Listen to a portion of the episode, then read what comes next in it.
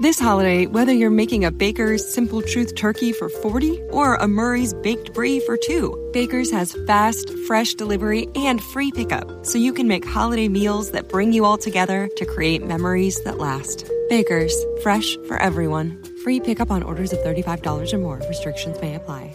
Choose from a great selection of digital coupons and use them up to five times in one transaction. Check our app for details. Baker's, fresh for everyone.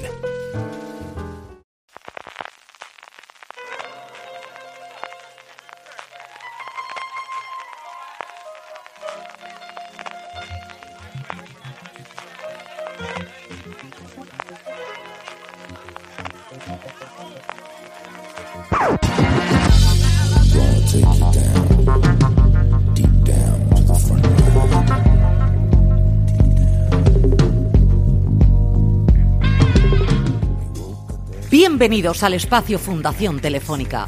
Bienvenidos a Fuera de Series Live. Con todos vosotros, Alberto Rey.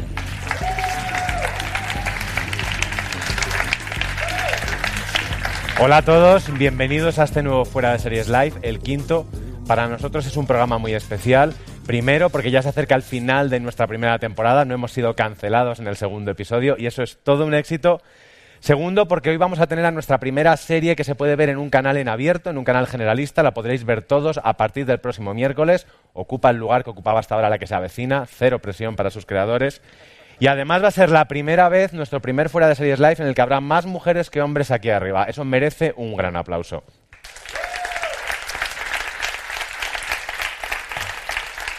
Esto es posible gracias, por supuesto, al equipo de Fuera de Series, al que pertenezco, a Espacio Fundación Telefónica, a Mediaset, a Mandarina y a los creadores de la serie de la que vamos a hablar hoy. También vamos a hablar de esas otras mujeres que nos enseñan mujeres de Lampa, pero señoras de Lampa, perdón, pero que, ha estado ya, pero que han estado en otras muchas series.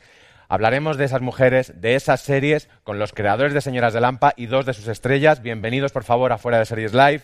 Abril Zamora, Carlos Del Hoyo, Malen Alterio y Nuria Herrero. Vámonos. Vamos. ¿Cómo hacemos? Ponte tú. Pasa, pasa. Vale. Antes de nada, deciros que, como sabéis, al final de cada uno de nuestros episodios hay un turno de preguntas, pero el sistema para hacerlas es mucho más práctico que levantemos todos la mano y nos atropellemos. Tenemos un hashtag que es fuera FDS Live, lo podéis ver aquí, con F. Yo creía que era con V, en fin. con el que podéis tuitear vuestras preguntas o lanzarlas a través de cualquier red. y al final de nuestro episodio, Álvaro Nieva, uno de los redactores de Fuera de Series, las filtrará, las lanzará y pondrá alguna de su parte. Bueno, si queréis, vamos a empezar hablando de Señoras de Lampa. Venga. ¿Viene el tráiler? Venga, guay. Venga, Vamos. dentro tráiler. Nuevo diseño aerodinámico, con su tecnología avanzada, con sus nuevas cuchillas de aleación de titanio, la Turbo Thunder está diseñada para hacer las delicias de cualquier amante de la cocina.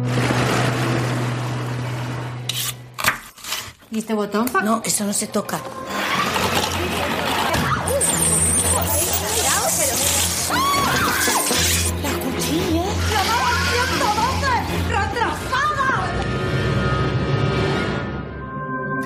Es esto? Son unas sádicas sin escrúpulos y están tan preparadas como nosotros. Virginia Torres es la más joven, 30 años, embarazada de 8 meses. Es cajera de un supermercado, pero en realidad es toda una tapadera. El almacén del local sirve como base de operaciones. ¿Pero cómo vamos a ir por ellas cuatro con una muerta sin llamar la atención? Pero tú no sabes que a partir de los 40 las mujeres casi somos invisibles. vale ya. Amparo Pelae, 72 años. Amparo, que sepas que su hija es puta. Estupendo. Yo se lo digo ahora mismo. Vive con su nieto, su marido está vegetal y ella malvive de una pensión. Ya, ya, ¿qué hace? Limpiando. Es la más mayor, pero también es la más violenta. ¿Mamá? Lourdes Sanguino, 46. Su marido es policía y ambos trabajan en la comisaría del barrio. Ah, un beso, que me voy para Lampa. ¿También es poli? Peor, funcionaria. Gracias. Curra en la administración. Desde ahí tiene acceso a información privilegiada. Ella es la estratega. ¿Qué, qué es esto? ¿Un interrogatorio o qué? Y por último, la líder, Maite Soldevilla, 45 años, divorciada, dos hijos. ¡Me estás jodiendo la vida! Durante el día vende robots de cocina de última generación La nueva Turbo Thunder 3000. y por la noche, señores, los utiliza para descuartizar peña. No os fíes de esa carita de ángel. Ahí donde la ves es la peor de todas. Es la peor. ¿Y la otra? Dijiste que eran cinco. También hay una niña down que da, da un poco de giña. No, no sé exactamente cuál es su papel. Este barrio es nuestro, todos lo saben. Tú no sabes con quién estás hablando. ¡No me toques! Hija de puta. Farses de guarras y comunistas. Te reviento la cabeza. Soy una madre horrible. Esto no se puede enterar ni el tato. Mira que aquí no cabemos. ¿Cómo que no cabemos? Por favor, la barriga. Las chicas de hoy en día, que no sabemos beber.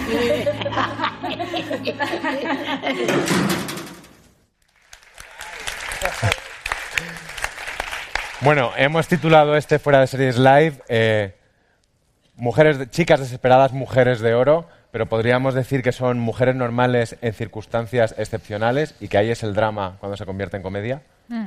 Podríamos. Sí. Mi siguiente pregunta. no, sí, eh, para nosotros esa era la, la- la base con la que creamos también, con la que planteamos el, el piloto, ¿no? Yo creo Ujú. un poco eh, queríamos eh, primero además sembrar esta vida, o sea, que la gente reconociera estos personajes, estas cuatro mujeres, qué les pasa, qué pasa por sus vidas, en qué punto vital se encuentran antes de que detonara toda esta hecatombe y toda esta vorágine de criminalidad que viene, que viene después. Y para nosotros era fundamental, yo creo, eh, que toda esta trama tan rocambolesca no se comiera la parte de verdad, ¿no? dramática y personal que, que de estas mujeres normales. O sea, que, que todo el crimen y todo... Ya me paro. No, Porque la comedia la vemos nosotros, pero ellas no. Ellos no Bueno. lo ven en absoluto. De hecho, siempre partimos un poco de la base de que eh, nos costaba un poquito al principio catalogar el género de la serie porque intentamos mezclar muchos géneros y la propia serie pedía gritos que mezcláramos más géneros todavía. Pero la baza a favor es que teníamos unas actrices muy verdaderas, entonces sembraron como un halo de, de barrio y de cotidianidad que hizo que nos pudiéramos permitir apretar un poquito las tuercas y contar una historia más rocambolesca, más extraña, pero que pareciera creíble. Entonces realmente ellas no tienen ni idea de que para nosotros desde fuera es una comedia porque se lo sufren muchísimo, pero cuanto más lo sufren, más divertido es para nosotros. Las, las actrices, Malena, Nuria, cuando recibís un, un proyecto como Señoras de Lampa, decís, ¿esto qué es? ¡Milagro! ¡Milagro! Zalamera. No, es una pasada, ¿no? No, no, Es que es verdad, no suele pasar, no se da muy a menudo. Y bueno, ya lo he contado muchas veces, pero es que fue así. A mí me llegó un, un proyecto de hacer un piloto, como tantos otros que te llegan, y bueno, y lo, lo aparqué en, por ahí. Y luego me llamó Tony, bueno, lo pasa que, bueno, es que son muchas cosas, luego iremos hablando. Pero, pero es que este piloto en concreto, esta historia, era muy especial desde el principio y simplemente el hecho de hacerla, porque es que digo, aunque se quede en un piloto, aunque no vaya a trascender nada, ya me merece la pena, porque habla de historias de mujeres de verdad. O sea, ¿por qué una, una, una ama de casa, eh, una funcionaria, por qué no pueden ser protagonistas y líderes y eh, hero- antiheroínas, ¿no? Serían más bien que heroínas. Y un porque van- hija de puta, ¿sabes? Hijas de puta también. ¿Por qué no? Sí, hijas de puta también. Eh, y eso es, es una gozada, poder ser, encarnar esas mujeres que, que normalmente no tienen ese espacio, porque pasamos o pasan desapercibidas y no tienen esa... Y de repente esas se convierten en protagonistas de historias muy, muy especiales. Eh, Nuria, tú que eres la más joven del reparto, cuando ves que eres una señora en el, en el guion, Sí, señora, además, eh, yo soy ya bastantes veces embarazada, pero nunca había hecho de madre. Entonces, en este caso era madre y embarazada. Eh, pues me hace especial ilusión porque soy una, señora, ya no soy señorita, señora casada y además con, digamos, con tramas de, de- de- de señora adulta, ¿no? Con unas obligaciones, eh, voy a Lampa a recoger a mis hijos y me mezclo, mm, a pesar de tener, sí, no es, no es una, trama, ju- una trama, digamos, juvenil, ¿no? Como las que he podido hacer anteriormente. En este caso, encima, pues imagínate trabajar con estas super señoras. Es que para nosotros, señora, en realidad creo que ya no va ligado a la edad, sino a la actitud y a la responsabilidad que tienen este tipo de personajes. O sea, nosotros hemos sido muy señoras durante todo el proceso, te lo aseguro.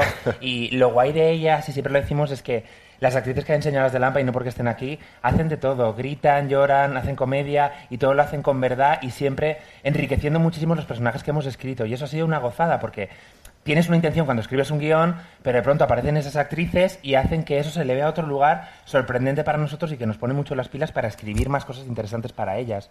Eh, yo recuerdo siempre una historia que cuenta Carmen Maura del estreno de ¿Qué he hecho yo para merecer esto? Que dice que ella estaba eh, sentada en el patio butacas al lado de Pedro Almodóvar y le decía ¿Por qué se están riendo de la vida de esta mujer que es un infierno? Sí, sí lo escuché. Es un poco, de hecho, eh, señoras, comienza con estos títulos de crédito que hemos, que hemos lanzado, que son muy ¿Qué he hecho yo para merecer esto? Porque ¿qué ha hecho ella para merecer eso? Es una mujer superada por las circunstancias, pero bueno, en verdad es que la serie va de eso. Siempre eh, teníamos muy en presente la, la premisa de que esta era una serie de madres que tiran para adelante, pase lo que pase, que es algo muy que, que hemos vivido nosotros, que hemos mamado, qué coño. Claro, eh, eh, y, y de, de mujeres que, que- que lloran en la despensa, es algo que hemos dicho siempre, ¿no? De, de mujeres que lloran a puerta Si cerrada. tienen despensa, que a lo mejor Las lo que tienen despensa, claro. en el baño eh, o en el ascensor. Que no las vean, vaya, que no las vean. Pero claro, que lloran a puerta cerrada y luego salen y con los niños todo es maravilloso, todo es estupendo. Venga, cariño, te ayudo a hacer los deberes. Quien tiene tiempo de ayudar a hacer los deberes. Y, y muy de, de tapar y tirar para adelante y tirar para adelante. Y a raíz de lo que has dicho antes, de que también son eh, bastante hijas de puta, que es verdad, yo creo que la serie va un poco de eso. O sea, la chi- This holiday, whether you're making a Baker's Simple Truth turkey for 40 or a Murray's Baked Brie for 2, Baker's has fast, fresh delivery and free pickup, so you can make holiday meals that bring you all together to create memories that last. Baker's, fresh for everyone. Free pickup on orders of $35 or more. Restrictions may apply. Choose from a great selection of digital coupons and use them up to five times in one transaction. Check our app for details. Bakers, fresh for everyone. Si estás buscando un buen podcast de análisis y debate en tu idioma, te invito a que escuches Pulso y Péndulo. Yo soy Carlos Curbelo. Y yo soy Fabiola Galindo. Todos los jueves analizamos temas de actualidad en Estados Unidos y Latinoamérica. Fabi y yo no siempre estamos de acuerdo, pero sí tenemos un objetivo común. Queremos servir como antídoto contra las noticias falsas y la polarización. Pulso y Péndulo. Busca nuestros episodios en Apple Podcast, Spotify o en tu aplicación favorita. Chicas empiezan eh, ahora mismo a, a coquetear con, con el crimen y con estas cositas. Y al final vas viendo que ser una hija de puta, o sea, que, que al ser hija de puta te, te va un poco mejor en la vida, ¿sabes? Si esto es un poco lo de no tiene más razón el que más grita, pues a veces suele funcionar. Pues sí. ¿eh? Eh, evidentemente, para convertir el drama de estas señoras en una comedia, hay que generar un detonante. No vamos a explicar exactamente, muchos de los que han visto el tráiler se lo pueden imaginar, no vamos a contar exactamente cuál es el detonante, pero eh, Carlos me contaba el otro día que al principio se pensó en, vale, una de ellas va a matar al marido maltratador. Pero que dijisteis, ¿qué dijisteis? Y nos parecía demasiado fácil, en realidad. O sea, siempre a lo mejor cuando empiezas una ficción y cuando sabes que va a ir a una plataforma concreta, intentas a lo mejor... eh, mm, creo que intentamos ser un poquito comedidos y eh, empezamos a retarnos y a exigirnos para ir un poquito más allá. Quiero decir, a lo mejor hace unos años hubiera sido impensable decir, sí, tenemos personajes que son mujeres y son hijas de puta en la serie, ¿vale? Tenemos una villana que va en silla de ruedas o tenemos este personaje con síndrome de Down que es villana dentro de la serie. Entonces intentamos prescindir un poco de lo que era políticamente correcto y hacer un poco lo que pidiera la historia. Y la historia nos fue llevando ella misma por esos derroteros así. Y creo que es mucho más interesante el que no hablemos de algo más reconocible como un marido maltratador y hablemos realmente de unos conflictos nuevos eh, que se nos fueron ocurriendo sobre la marcha. Que es verdad que lo fácil para blanquear a estas cuatro chicas es si de repente se cargan a un capullo que maltrata a otra de ellas, de repente hay ahí como un móvil que casi las entiendes, empatizas. No, no. Lo guay era, metámonos en otro jardín diferente. Y encima en tiempos, jolín, de, eh, de, de- de- de- de feminismo, de tal, que es maravilloso, la, eh, de repente era como, vamos a matar, o sea, a otra mujer,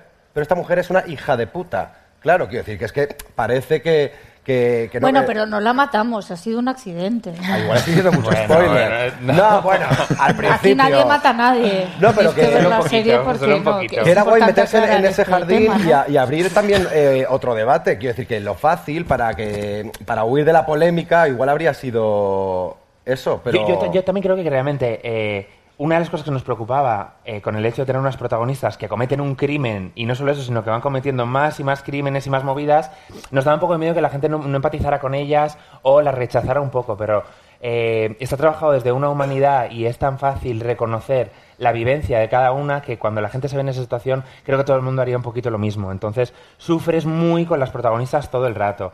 ¿Sabes? Estás todo ahí como, ay Dios mío, las van a pillar, ay Dios mío, ¿qué va a pasar y tal? Porque creo que es muy fácil empatizar con ellas porque son muy reconocibles. Aun siendo personajes que no parten de estereotipos en sí, son personajes súper reconocibles por toda la gente que tenga madre y que haya visto a mujeres tirar del carro, trabajar, eh, educar a sus hijos, eh, seguir trabajando, limpiar y todo ese tipo de cosas. Cuando he hablado con actores y sobre, y sobre todo con actrices que interpretan este tipo de, o que han tenido este tipo de personajes, siempre dicen hay que tener mucho cuidado de no llevarlo a la parodia, porque a estos personajes hay que respetarlos, no son dibujos animados. Como actrices, ¿cómo, ¿cómo os habéis enfrentado a esta faceta? Es decir, esta tía le pasan cosas Yo, locas, o sea, pero es una tía reconocible. Creo que tampoco ha sido una- algo pactado desde el principio. Bueno, sí, había una clara premisa que todo tenía que ser muy de verdad. Teníamos que vivir la situación bastante teatral en el sentido de, de no ser mentirosas, entre comillas, de, de jugar entre nosotras, de hablarnos, de que las situaciones fueran vividas en el momento. Eh, ha sido muy divertido hacerlo porque así mola. Quiero decir, otras veces cuando no hay la complicidad entre los compañeros es como más frío o mm, la magia no pasa. Y aquí sí, porque yo creo que también desde la dirección eh, siempre nos han empujado y nos han arrimado a, a ser verdaderas, a sentir la situación de verdad, a imaginarnos qué nos pasaría a nosotras si nos viéramos ante esta situación y, y de jugarlo entre nosotras, ¿no? Y, de, y también Obviamente la partitura está tan bien dibujada y también escrita que es que no, tampoco hacía falta imaginarnos mucho porque la escena y la situación nos, nos acompañaba, nos llevaba. Y luego la- el montaje y todo eso yo creo que ha hecho que la, el- el- el- la serie esté bien, bien entendida, bien dibujada. Creo que tiene un estilo muy, muy peculiar, muy, muy español, muy de Ah. mujeres. No sé, creo que está muy redondita. Yo estoy tan contenta. ¿Confiaste siempre? Siempre tengo esta curiosidad. ¿Confiaste siempre en las actrices? Perdón, ¿eh? pero es que tengo curiosidad de saberlo. Sí. En el proyecto, porque muchas veces cuando estás grabando secuencias tan bizarras en algunos aspectos, No, creo que había es normal ah, dudar. hubo una ¿no? vez, me acuerdo, aparte era una escena que, bueno, no voy a destripar nada, pero Mm. me acuerdo que Carlos decía, no, no, pero aquí das un puñetazo en la mesa. Y yo digo, pero bueno, entonces yo iba como flojito, ¿no? Porque digo, no sé, igual esto es un poco exagerado, no, no sé. Carlos decía, no, más, más, más. Digo, pero más, pero sí, sí, más. Digo, bueno, un poquito más, no, más, más, más. Y hasta que no estaba la cosa ahí caliente y tensa, no, no, no avanzábamos. Y en ese momento dije, bueno, o sea, es como sacarme también de un, de un sitio de confort o un sitio de- al que yo estoy más habituada y, y de repente transitar otros espacios y otras formas que, que también molan, porque luego ves el resultado y mola un montón. Y sí, hay- había una clara confianza, porque si no, yo no me tiro. Yo hay, no una me cosa, tiro. hay una cosa muy interesante, no vamos a destripar Perdón. el piloto ni la serie, pero hay una cosa interesante de las muchas en el primer episodio y es que el personaje, tu personaje, Nuria, que tiene una vida que sobre el papel es de mierda y sin embargo ella es esencialmente feliz. No es una tía, una tía desgraciada, que es algo que dramáticamente quizá no funcione bien, pero que le da, porque dices, funciona mejor que, que haya un drama en todos los sitios, pero que le da mucha verdad a la serie. Tú cuando, cuando lees a esa, a esa chica embarazada y con un niño pequeño y con un curro que es un poco terrible y dices, ya, pero es que esta tía sonríe y su marido la quiere. Yo creo que es Virginia es una chica que tiene esa vida, eh, está cómoda, está ahí metida y podría vivir así el resto de su vida. No tiene amigas, eh, tiene su marido, tiene su familia y ella podría estar ahí. Entonces es la circunstancia de repente lo que yo creo que le cambia la vida y Y los Mm, esquemas un poco y los también. esquemas y en un momento, claro, se le cae el mundo, eh, ama a su marido y a su hija por encima de todo, pero yo fíjate, creo que a la larga se agradece, ¿no? Que es como un, giro ¿no? Eh, que, que no, se, no se esperaba, pero de repente es lo que ha hecho que, que- su perspectiva de vida o sus ambiciones o, o- o no sé, o, o sus prioridades puedan cambiar un poco. que los cuatro personajes ante tal acontecimiento tienen un arco dramático que empiezan en un punto y ni siquiera ellas se plantean acerca de sus vidas. Es lo que les ha tocado y yo estoy aquí apencando a ver si llego a fin de mes y la otra con los hijos y la otra con los nietos y no se lo plantean. Pero de repente pasa esto y todo cambia. Porque algo que han podido, que puede entender mal a alguien al, al ver el, el tráiler, por ejemplo, es que estas mujeres son amigas. Estas mujeres realmente no son amigas, se No. conocen en un sitio tan necesario como siniestro, Como es, como es el AMPA. Bueno, es el AMPA de un sí. colegio. Que es casi más siniestro sí, sin H siniestro. que con H. O sea, Así que vamos a ver ese momento en el que se forma ese grupo con tanta sororidad chunga. Veamos las señoras en su reunión del AMPA. ¿Quieres que te recuerde quién organizó el cóctel benéfico de Navidad? Servidora. Pero si el negrito ese de la esquina todavía me llama Santa Claus. Elvira, perdona, te juro que yo no quería decir eso. No, es que creo que me has malinterpretado. Ah, yo te he malinterpretado. Bueno, ni caso, cariño, pero no es lo que quiere. Es que manda narices, egoísta me llama. Por favor, pero ¿cómo voy a decir yo eso? Si, si tú eres una chica súper generosa, bloguera, filántropa. Por favor, vamos a tranquilizarnos un poquito. Lo que la niña quiere decir es que el fondo del AMPA tiene que utilizarse para el bien común. Estamos en la semana solidaria. ¿Y quieres que hablemos de solidaridad, Amparo? Porque tu nieto lleva todo el semestre robándole el bocadillo de la mochila a mi Lidia y yo no he dicho ni mu. Elvira, por Dios. ¿Pero qué tendrá que ver el tocino con la velocidad? Eh, chicas, no, no metamos a los niños en esto. Por favor. ¿Es que no les vas a decir nada? No, de verdad, yo es que no entiendo esta cruzada contra mí. Bastantes baches me encuentro ya en la vida para tener que enfrentarme también a vosotras. Y digo baches reales. Me salió lo de la silla. No, no, no. ¿Sabéis qué pasa? Que vosotras dos tenéis envidia de mí y de mis propuestas. Sí, sí, sí. Vosotras os creéis dueñas y señoras de Lampa. Pero hasta aquí hemos llegado. Siento que vayáis a perder la casa, pero igual así se os bajan un poquito los humos. ¿Qué hija de puta?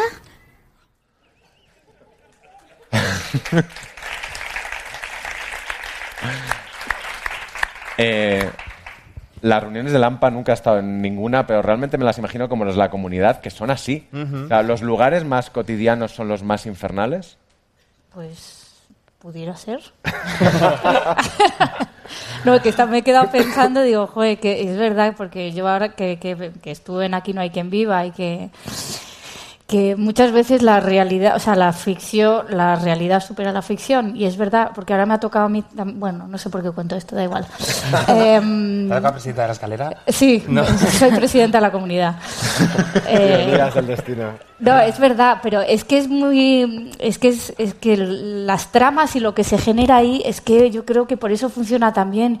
Y ojalá que las señoras tengan el éxito que se merecen, porque es verdad, eso pasa en las, las reuniones donde se junta gente que no tienen nada que ver unos con el otro, pero se tienen que juntar y llegar a acuerdos. Eh, bueno, fíjate en el gobierno como está ahora, que no llegan a No acuerdos. melón. no, no, no. Y todo el mundo nos lo dice todo el rato. "Eh, de Lampa, oh, tengo un grupo yo de WhatsApp de Lampa que madre mía si te Sí, contara. sí. Todo el mundo te dice siempre ese tipo de movidas. Yo nunca he estado en el Lampa, no sé cómo es. Nos lo hemos inventado un poco, ¿no? O sea, No, pero lo, lo- lo guay es que son mujeres totalmente distintas que lo único que tienen en común es que Es son madres. eso. Y eso es maravilloso porque son perfiles totalmente, bueno, madres o abuelas, como en el caso de, de Amparo. Ese Y- personaje Amparo me gusta mucho porque es en el primer episodio, luego supongo que, que se abundará más, pero en el primer episodio su, presentado, su presentación es una abuela a la que le han cargado los nietos. Punto pelota. Mm. Porque todos conocemos ese tipo de personajes.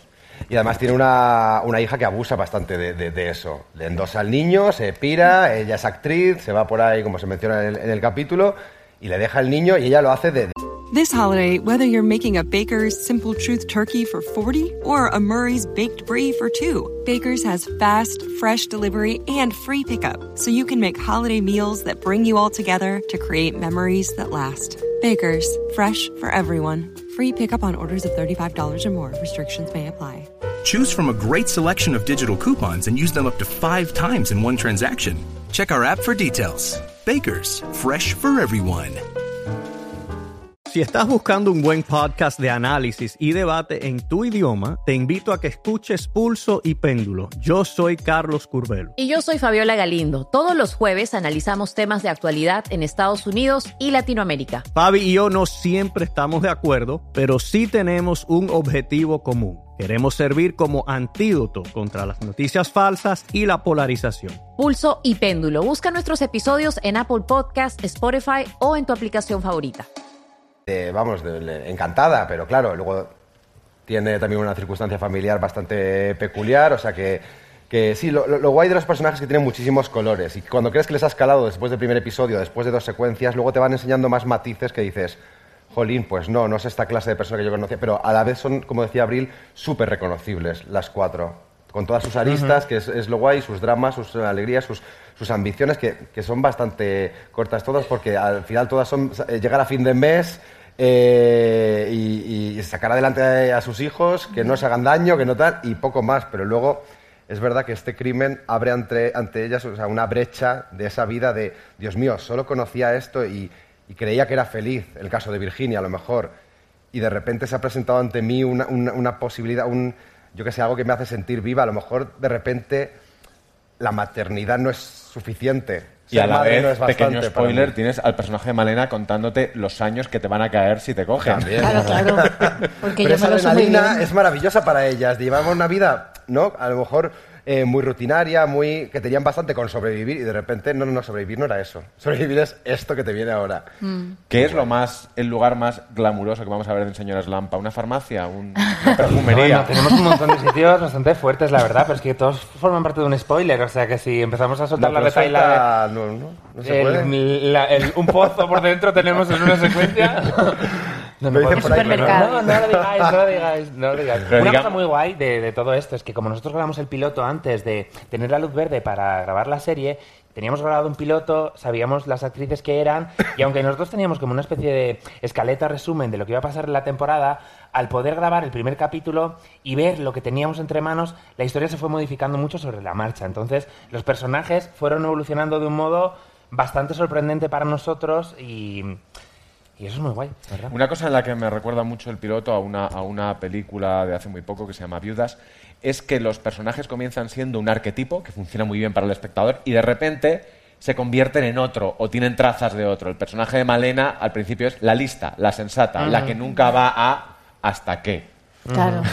Eso es lo interesante de la serie, ¿no? El arco que contaba antes, el arco dramático de todos los personajes que empiezan en un punto y sí, es como la funcionaria, la ama de casa, la abuela, la embarazada, pero eso tiene la cebolla es muy tiene muchas capas, muchas capas, muchas capas, se va girando, girando y llega a sitios la verdad que bastante chulos Cuando y arriesgados. Cuando escribíamos los últimos capítulos nos pasaba mucho de madre mía, cómo empezó Virginia en Sí, el capítulo 1 y era muy mira guay. de dónde está acabando, cómo ha cambiado, cómo ha evolucionado y cómo ha crecido, ¿no? Y qué guay que la actriz haya sido capaz de llegar hasta eso, porque tú coges un actor sin saber hacia dónde va a llegar el personaje y puede a lo mejor luego no funcionar o no darte eh, hacia dónde va, pero ya se han sabido adaptarse súper bien a las movidas tan extrañas que han tenido que hacer o a la evolución coherente, pero rara dentro del personaje. Porque esa, esa diferencia que suele hacerse a veces, que no sé si es real, entre la inteligencia y la viveza, o sea, no es, no es inteligente, es lista, tiene calle. Aquí no queda nada claro. ¿Quién, quién, ¿A quién es más, eh, de todos los personajes, es más, discurre mejor y cuál lo hace todo más, más a lo loco? Porque al final todas hacen, hacen de todo. Claro, claro, bueno, aparte nos poco- vamos turnando y quiero decir, la- primero rollo Telma y Luis, ¿os acordáis? El personaje, hay un personaje que tira, tira, tira, pero hay un momento que quiebra y dice, hostia, ya no puedo. Y entonces viene la otra y, y sigue tirando el carro. Y así van todas, ¿no? Se van turnando y viene una y ya no puede y va la otra y, y luego hay movidas y bueno, en fin. Es que estamos hablando muy difícil genérico, es una putada. No sé si os nada. estáis enterando de algo. ¿Sí?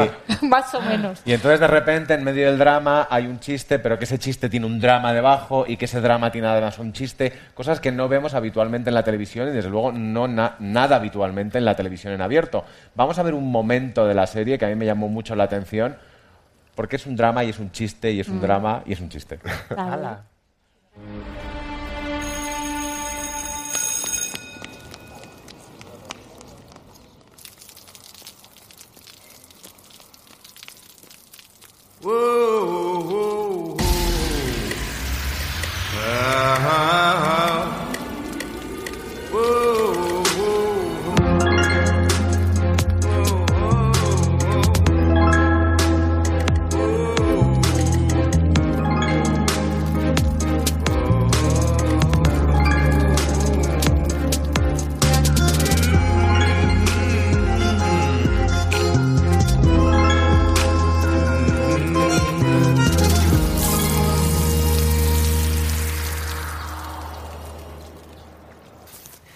Perdona que te haya llamado así de repente, pero...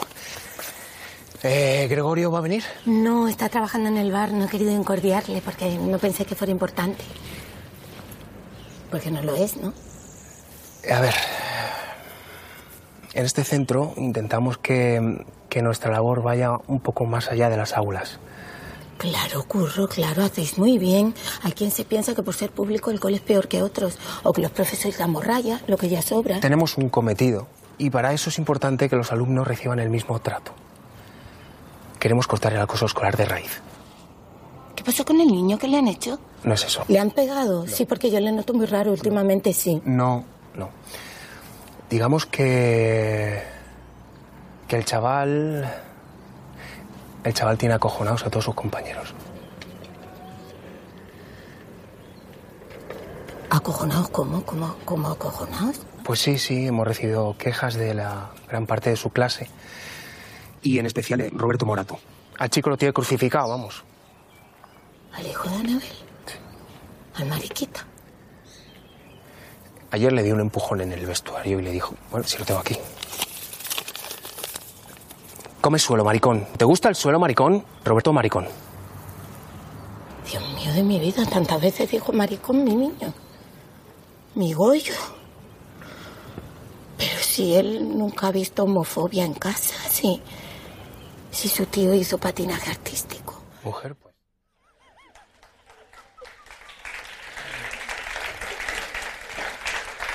En esta, en esta secuencia primero se empieza con un, con- con un cliché homenaje, que es el del, el del profesor con la, con la manguera. Después se pasa a un momento como casi de cine social y entonces hay un chiste y entonces analizas el chiste y dices, qué barbaridad acaba de decir esta, esta mujer. Cuando escribís algo así, ¿pensáis en, en que yo lo voy a recibir así? Además, lo de cuando yo creo que cuando hablamos lo de cuando dialogamos lo de Maite que decía lo del hijo de Anabel, el mariquita, dijimos, uy, qué peligro, a ver si la gente va a tachar al personaje de, de homófoba o de tal. Y dijimos, ¿qué coño? Digo, dijimos, esta, esta mujer es que la pobre es, es bastante ignorante y esto no lo hace ni con maldad, lo dice desde la verdad más absoluta, lo de pues esa, esa asociación de ideas, ¿no? Pero ¿cómo, cómo va a ser homófobo si, si su tío hizo patinaje artístico? No tiene... Claro, o sea, ahí ves un poco también las limitaciones que tiene la mujer.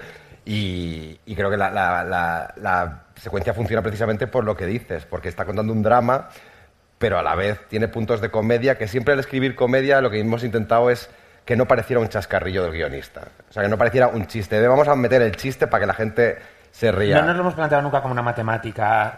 Por eso nunca hemos intentado em, provocar en los demás algo, sino vamos a escribir la escena, la escena va de esto y van surgiendo algunos chistes, algunos los aceptamos, otros no, a veces son demasiado los quitamos, a veces apretamos un poco más, pero siempre intentando ser coherentes con, con el sello que hemos intentado crear, con el universo que hemos intentado donde los actores no tengan que trabajar como si fuera una comedia, porque ella está en la secuencia trabajándolo con toda la verdad, está ofuscada de verdad y no se plantea en realidad lo que está diciendo, ¿no? Eh, La comedia de esa, de esa- perdona, de esa secuencia creo que funciona precisamente porque lo trabaja desde la verdad. Si, si el, el actor la actriz lo que hiciera fuera acusar más esos chistes o esos comentarios que pueden llevar más a la comedia, creo que es ahí donde, donde se cae, donde Mm. se ve el cartón ¿no? y deja de funcionar. Yo creo que como lo dices de la naturalidad tan absoluta que genera la risa. Y estás alerta porque realmente no es una comedia eh, al uso, es una comedia negra, entonces tiene momentos donde te ríes, pero estás siempre alerta como espectador porque no funciona matemáticamente en plan un, dos, tres, chascarrillo, un, dos, tres, te ríes, sino hay secuencias que no tienen ninguna comicidad porque son totalmente como urbanas, costumbristas, y hay secuencias que son muy locas y que están muy arriba y que te provocan con mínimo una sonrisa todo el rato. Y nunca nos lo hemos planteado, sino que han ido surgiendo así sobre la marcha. Cuando os encontráis en el guion, Nuria Malena, una escena así, a la hora de tirar la frase, como decir los actores, hay que tener mucho cuidado porque podría, eh, Tony, por ejemplo, en esta, en esta secuencia, podría haber hecho una caricatura, podría haber hecho una parodia de su propio Sí, personaje. pero yo creo que el estilo de la serie estaba bien definido al principio, como bien han dicho ellos que, que no es no es de chistes, no si la comicidad viene de la situación en sí y si estás en la situación y, y los personajes se asombran o, o se quedan pasmados, es ahí está la comicidad, no en el chiste o en el y no yo yo realmente, o sea, que no no veo chistes en los guiones. Yo a lo mejor Porque tú alguno dices unas cuantas barbaridades con las que yo me reí y luego dije... Pero porque yo no- lo vi con más gente el piloto y dije, yo no sé si debería haberme reído de esto delante, delante de la gente. Además, cantaba, cantaba mucho cuando forzabas un poquito, ya una vez se cogía el tono en la serie, No, chirriaba no totalmente. cabe, no cabe. y- Era, era más de si- las situaciones, o sea, como la obsesión era vivir las situaciones de verdad y, y hacer verosímil todo lo que estaba pasando. Y, y no, no había chistes, no, hay, no, no sentía yo el chiste. Eso, eso era muy curioso cuando venían actores para hacer algún personaje episódico que se habían leído su separata en casa o parte del guion y tal y llegaban muchas veces, no siempre, con una propuesta muy más histriónica o más extrema, más de porque esto es comedia, ¿no? Y era como, no, no, no, no, no. Siempre había que hablar con ellos de, no, chicos, o sea, hablad con las actrices, empapaos un poco del tono de la serie para que veáis que esto funciona precisamente porque está tirado desde, desde la tierra, desde la verdad. Entonces ya era como, vale, vale, vale, vale. O sea, porque es verdad que desde el guion a veces puedes interpretar, o sea, puedes decir, pues eso, acuso este chiste, acuso, acuso esto otro. Y, y- y no, es que las chicas están fabulosas porque están como son.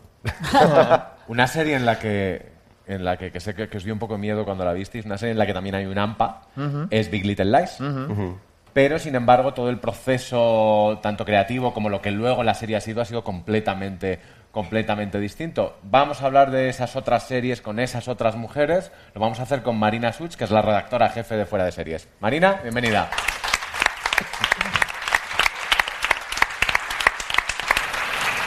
Tal? Hay que decir que Marina fue la primera persona de nuestro equipo que vio, que vio Señoras de Lampa y la primera que dijo, está súper bien, tenemos serio, que hacer... Marina, que te? Gracias, Marina, te queremos. Tenemos el- que hacer algo, el algo meme. con Sí, ella. lo vi en el MIM en diciembre y desde diciembre les he estado dando la turra constantemente. Muchas gracias.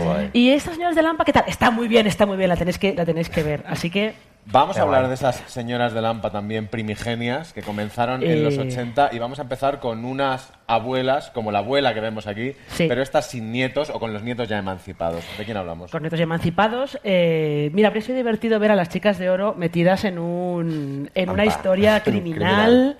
Porque yo veo a Dorothy, la habría visto como el cerebro de la operación fácilmente. Eh, Rose habría hecho algo para distraer, porque no creo que le hubiera dado para, para mucho más. Pero eh, lo interesante de las chicas de oro es que de todas estas series de corales, de centradas en mujeres y sobre todo que intentaban contar cosas distintas, Las chicas de oro es una serie de mediados de los 80 eh, protagonizada por señoras mayores, que aquello era impensable entonces, es casi impensable ahora también. Y además los chistes que hacían para la época eran como muy eh, rompedores, porque hacían chistes sobre eh, homosexualidad, sobre sexo entre señoras mayores, sobre buscar trabajo, sobre la muerte. Casi la mitad de Sofía eran sobre me voy a morir ya mismo. O se hacía la muerte o le pasaba algo y Dorothy pensaba que se iba a morir. O sea, realmente eh, las chicas de oro es, yo creo que le debemos, le debemos eh, algo muy importante para, para la televisión porque, en fin, ha dado pie a, sobre todo a arquetipos de personajes que después se han visto repetidos en, más series. Es una serie que no solamente ha tenido incontables remakes, dos de ellos además en, en España, sino que es eh, la precuela de un montón de series que vinieron después, incluida Sexo en Nueva York, que no deja de ser unas chicas de oro más urbanas y años después. La heredera, decían, de Sexo en Nueva York es todo lo contrario. Estas señoras tenían, tenían 60, o sea, no tenían 200, que es que nos parece ahora... Y la, Ya. y la serie las caracterizaba Es que como que 80 hicieron estaban ya, mucho- que se morían en cualquier momento. Sí, no, no. De hecho, la Estelle Getty, la actriz que hacía Sofía Petrello, tenía cincuenta y pocos Madre cuando mía. empezó la serie. O sea que. Y de hecho, creo que era, si no era mayor que, que Via Arthur, que hacía de Dorothy, Sí, parece como en la misma Y la edad. última que nos queda es Betty White y estamos todos rezando cada día para que no muera nunca. Betty White es mutante, no se va a morir nunca. Otras herederas, las chicas de oro, fueron chicas, esta sí que es verdad, pero no de oro, sino un poco de, de bisuta, que son las Girls de Lina Dunham, que sé que es una serie que, que os, que os interesa, a, a quien no. Eh, aquí se pasaba del mundo aspiracional de Sexo en Nueva York, de lo que quieres tener, un poco a lo que tienes. Sí, a lo que tienes, aunque tú eh, no haces más que pensar que mm, en realidad a ti te deben otra cosa, ¿no? Que era, yo creo que era lo bueno que tenía, que tenía Girls, que teniendo una creadora que tenía 26 años o una cosa así cuando creó la serie, que era capaz de radiografiar a esa generación a la que ya pertenecía de, de gente joven, universitaria, que les habían dicho, en cuanto acabes la carrera, bueno, el mundo va a ser tuyo. Y cuando terminan la carrera es como, el mundo va a ser mío, pero si mi trabajo es una mierda y era todo un horror. Las señoras de Lampa, eh, ¿en qué punto están entre las chicas de Girls y las chicas de oro? Madre mía. Guau. Eh, jolín. Es un batiburrillo un poco en cualquier caso, porque tiene cosas como muy frescas también como Girls y porque tiene personajes bastante perdedores como Girls, pero tiene esa cosa muy de unión de las chicas de oro y tal, ¿no? No sé. A mí es que en Girls me pasó una cosa que me la recomendó Carlos y me encantó, Pero yo siempre decía, Carlos, ¿te irías a tomar una cerveza con alguna de ellas? Es que no las podía soportar a todas. Me parecían súper idiotas, pero no podía dejar de verlas y de conocer sus historias. Al final es un poco el, el- el- Es- es el- es lo el que uno utiliza para ver si le gusta un personaje, ¿no? Me iría a tomar cañas con... Claro, yo no me iría con ninguna de ellas a ningún lado. Pero No. con eso, con esta ¿Alguien se serie- iría a tomar una caña con Alicia Florrick? Nadie. Eh, Vamos a ver, Alicia. Florrick no bebe cerveza, eso para empezar, ¿eh? Vamos Pero a ver, un respeto. Un respeto.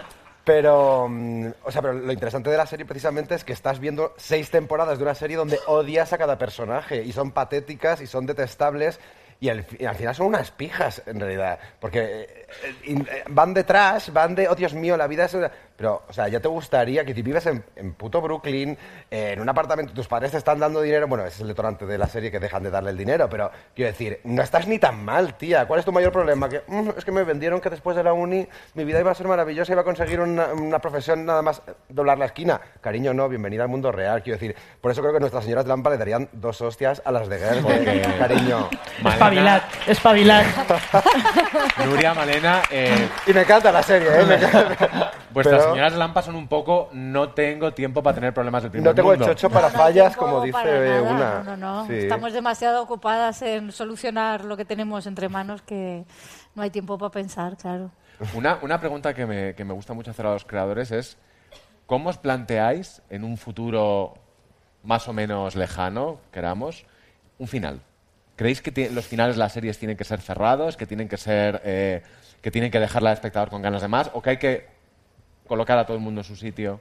Yo siempre digo una cosa súper cursi, hablando de señoras de Lampa, cuando nos han preguntado un poco esto, es que siempre intentamos hacer como un reflejo de la vida y la vida no tiene un final como tal. Entonces, tú puedes acabar unas tramas, pero está maravilloso porque no tienes que estirar la serie, sino que van surgiendo otras tramas dentro de la propia vida, porque no hay un final como tal, no es como un cuento en realidad. Entonces, cuando parece que has superado esta cosa, van a venir otras mierdas y otras movidas para que tengas que superar y otras adversidades, ¿no? Pero Entonces, le estoy leyendo la mente a Malena a Nuria están pensando, sí, excepto si acabas en un hoyo, ¿eh? Que No, es verdad, Que yo ya no lo tengo tan claro. Hay dos modelos de final de serie. Está el final de Friends, que es un final aparentemente cerrado, aunque luego ya sabes que las vidas de cada uno continúan por ahí. Hay, y hay otra, ma- otra manera de abordar un final de serie que es como urgencias, que el último capítulo era un capítulo más, doble, pero no pasaba nada. O sea, no sé si recordáis si habéis visto urgencias, pero el último capítulo estás esperando que pase algo. "Oh, Dios mío, van a cerrar el hospital. o va-". No pasa nada. Son casos, un resfriado, un atropello, no sé cuánto, tal. Y, y, y, y quiero decir, porque- como dice Abril, es que la vida sigue. Es que el último episodio es el último episodio que tú vas a ver, pero estos personajes luego crecen, luego eh, seguirán con sus vidas, mm, algunas más maravillosas, otras más detestables. Y, y- y eso, pero entonces, de cara a señoras, pues ya veremos. Otra parecida, eh, que se compara mucho con Girls, pero que no es tan, tan detestable, sino que es absolutamente adorable, es la Fleabag de, de Phoebe Waller-Bridge, que además es un poquito, un poquito más, más mayor, o no tanto. Eh, háblanos un poco de Phoebe Waller-Bridge, que para empezar nos parece a todos una genio absoluta. Total, totalmente. Eh, pero es que además el caso de Fleabag es que es, es muy curioso porque pasas de tener estas series corales que hemos tenido antes a tener una en la que la gran protagonista es ella y además ella es la protagonista, es la creadora de la serie, creó primero la serie como una obra de teatro en el Festival de Edimburgo, así como muy pequeño y muy, y muy underground. Y de ahí ha saltado, sobre todo lo interesante de Fleabag, que es la mezcla que tiene entre comedia, drama, eh, una comedia que lo que hace es tapar un drama, un trauma realmente El final con el realmente que más he llorado de mi vida. ¿En serio? Claro. Es que yo lo comentaba antes con Porque era mi vida. ¿En serio? Sin cura, pero era mi vida. Oh, wow. Lo comentaba antes con Carlos Ayala, estábamos hablando de Fleabag y le decía que lo que me parece súper guay de Fleabag es que me da igual de lo que vaya, me da igual el argumento, solo quiero verla a ella y que le pasen cosas. me encanta lo que ella propone, cómo cuenta las historias y me, le- me cuesta mucho poder resumir de qué va Fleabag porque es que me importa una mierda de lo que va. Quiero ver a la chica y que le pasen las cosas que le pasan. Y además esto, eh, Malena y, y Nuria, me gustaría saber qué opináis de estos personajes que no pueden ganar los buenos al final de la película o de la serie, porque ya han perdido. Ya han Ujú. empezado perdiendo. Lo que podrán hacer es, bueno, sobrevivir o vivir menos... O sea, ese tipo de personajes que no van a tener un final glorioso porque no tendría ningún sentido, ¿cómo, cómo los vivís? ¿Los disfrutáis más o...? Bueno, yo creo que entra dentro de un personaje que, que verosímil, que lo otro es lo que tú dices, ¿no? Lo que pasa es que yo no he visto la serie, entonces no sé muy... Yo sí, yo sí. Que hable Nuria. No, yo creo que en el caso de Fleabag estás todo el rato queriendo, estás como, como encima, bueno, no sé si lo habéis visto, tiene esos guiños a cámara todo el rato, como que estás con ella. Eh, yo en mi caso al principio me caía un poquito mal, pero luego al final, eh, pues me quiero tomar una cerveza con ella, mm, lo estoy deseando. Es como que quieres que la vida le vaya bien todo el rato y, y, y- ¿por qué haces esa y- y como que quieres ser su amiga que le da consejos, ¿no? Todo el rato. Y yo le decía, ¿pero por qué, pero ¿por qué nadie se lo dice? Y sin ¿Pero embargo es la misma. Yo digo, no hagas eso y digo, pues sí, es lo mismo que haría Sí. yo. Pero igual Sí, pero- por eso, ¿no? Porque te reconoces en ella Mm. y dices, por favor, no caigas en lo mismo. O sea, no, yo que sé, que alguien lo haga bien para tener yo también un referente de cómo debería, no sé. Es una O sea, serie muy de gritarle a la tele. Sí. Sí. Pero, pero creo que eso es lo interesante también, que es verdad que cada vez está más de moda eso, ya dejemos de blanquear a los personajes porque no hay blancos o negros, o sea, no hay, hay blancos o negros, no hablo de la raza, ¿vale? Pero quiero decir que no hay, no hay, no hay, eh, la gente no es buena o mala, hay, hay, hay un, yo qué sé, hay mil matices y eso es lo guay también de, de- volviendo a nuestra serie, que es de lo que quiero hablar, lo guay de Señoras de Lampa es que al principio, por ejemplo, eh, estábamos muy, muy preocupados de enfangar mucho a los personajes. Incluso en la cadena, en la productora, estaban preocupados de, pero ¿cómo va a decir esto? ¿Pero cómo va a hacer esto? Y al final, jolín, creo que todos nos dimos cuenta poco a poco al ir avanzando que, que lo divertido es eso, pues tener una Fleabag, unas girls, de decir, es que no siempre tiene que tomar la decisión acertada o no siempre tienes que eh, compartir su, su opinión. Se equivocan y a veces dices, hay cosas que te va a costar perdonarles como espectador, pero, pero bueno, o sea, entras porque... This holiday, whether you're making a Baker's Simple Truth turkey for 40 or a Murray's baked brie for 2, Baker's has fast, fresh delivery and free pickup, so you can make holiday meals that bring you all together to create memories that last. Baker's, fresh for everyone. Free pickup on orders of $35 or more. Restrictions may apply. Choose from a great selection of digital coupons and use them up to five times in one transaction. Check our app for details. Bakers, fresh for everyone. Si estás buscando un buen podcast de análisis y debate en tu idioma, te invito a que escuches Pulso y Péndulo. Yo soy Carlos Curbelo. Y yo soy Fabiola Galindo. Todos los jueves analizamos temas de actualidad en Estados Unidos y Latinoamérica. Fabi y yo no siempre estamos de acuerdo, pero sí tenemos un objetivo común. Queremos servir como antídoto contra las noticias falsas y la polarización. Pulso y Péndulo. Busca nuestros episodios en Apple Podcast, Spotify o en tu aplicación favorita. Eh, porque le reconoces a ese personaje, te reconoces a ti en ella, el- en lo peor y en lo mejor de ti. Y ya, eso. En nuestra siguiente serie sí que hay, sí que hay blancos y negros y blancas Sí. y negras y lesbianas y señoras mayores. Exactamente. Y es además muy aspiracional y muy real. Y muy real y al mismo tiempo eh, se ha ido volviendo más bizarra conforme ha pasado las temporadas, que es el caso de The Good Fight, eh, este spin-off de The Good Wife, del que somos muy fans porque todos queremos ser Diane Lockhart, eso es así. Eh, y lo interesante que tiene The Good Fight es que eh, si The Good Wife tenía una única protagonista central, en The Good Fight tenemos tres, que además son la señora mayor, eh, la negra, porque sería el arquetipo un poco este, y la lesbiana, que son tres personajes que en cualquier otra serie serían las amigas, estarían ahí de secundarias. Y aquí son las protagonistas. Y lo que pasa es que The Good Fight tiene como una mezcla muy curiosa entre un retrato de cómo es la sociedad estadounidense ahora con Trump, que todo se ha vuelto una locura, y al mismo tiempo es como muy bizarra, se han ido tomando unas libertades creativas cada vez más locas, eh, que hay, hay parte del público que eso lo ha dejado un poquito trastornado. Libertades creativas locas. Nos gustan, no, ni os voy, no os voy ni a preguntar, que he visto el piloto. y vamos a ir con la gran serie de las libertades creativas locas y que, sin embargo, nos ha flipado a todos, que es Killing Eve. Sí, porque esta es A mí no me ha otra... flipado tanto, ¿No te ha ¿eh? flipado? No. No he podido empatizar con, no me he creído mucho, no he podido empatizar con ella desde el principio, me parecía súper sabelo, todo la protagonista, súper repelente, la otra también no me las he creído nada y en el capítulo 2 las dejé, porque no soporto ¿El cuando la gente me dos? dice, la gente me ¿El capítulo dos? hombre, Por Cari, favor. tengo una vida muy ajetreada, valoro mucho mi tiempo, ¿vale? Pues Entonces, será que yo- no doy la oportunidad, es como, sí, no, espérate, luego, luego, luego, Cari, prefiero ver otra serie, esta no me está enganchando, ¿vale? Pues, pues fíjate, nosotros somos todo lo contrario, somos muy fans, pero somos muy fans porque eh, Killing Eve es lo que a mí me gusta llamar ahora como un nuevo, una nueva manera de personajes femeninos que son las mujeres terribles. Son mujeres que, a ver, Villanelle directamente es una asesina a sueldo, bastante psicópata, muy divertida, pero muy Y psicópata. la otra es una, una agente pública que se enamora de una asesina pagando, un- cobrando un sueldito nuestro. Bueno, se ¿Eh? enamora, no se sabe. Bueno, se Eso es lo obsesiona. se obsesiona. Se Esa es- obsesiona. ahí está la gracia. La claro. gracia es ver esa, ese juego que se ha llevado más a veces entre hombres, por ejemplo, Mm. Que verlo como lo, lo trasladan a una mujer, ¿no? Como es la corrupción moral de, eh, de Yves Polastri, que es esta funcionaria que persigue a, a Villanelle todo el rato. Es una serie además que, que tiene una cosa muy especial y es que es lo que llaman los americanos over the top. O sea, la hay cosas que son... La serie sabe que es una serie. ¿Eso os pasa alguna vez con Señora Slampa? Porque a mí no me parece que esté mal. La serie no entiendo muy bien la pregunta. La serie funciona, juega con el espectador, el espectador sabe que está viendo una Pero ficción. totalmente, quiero decir No que les intentas decir la no vida es la así. vida, Ah, no, no, no, no, claro, O sea, claro, claro. vamos a ver, y aparte No que es es que... Ken Loach, Quiero no. decir, eh, la serie es un cajón desastre al final de, de todas las series y películas que hemos visto nosotros siempre que nos han encantado y está cargada de referencias, de guiños. O sea, que cuando lo veáis... eh, diréis, esto es la comunidad, o esto es no sé qué, o esto, Esto es... no lo va a entender Esto nadie, es Scream, nosotros esto siempre. es... O sea, hay como una mezcla tan bizarra, es un cóctel tan, tan guay de, de películas, de referencias de tal, que al final, o sea, nos gusta incluso que la gente lo identifique. Eh, Está hecho para eso. Hay un guiño en el segundo capítulo a otra película. A Fuera de Onda, tenemos Fuera de onda, a no respires, que me dicen, no respires.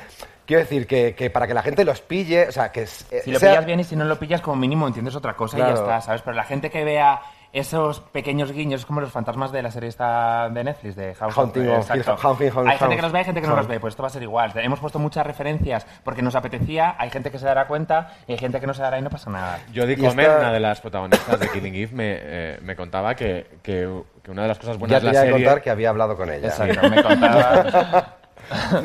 Me contaba que, que una de las cosas que más le había gustado era llegar al, al- al rodaje y ver qué se tenía que poner hoy, porque siempre lleva una Bueno. ropa maravillosa y, y- y absolutamente Fabulosa. absurda.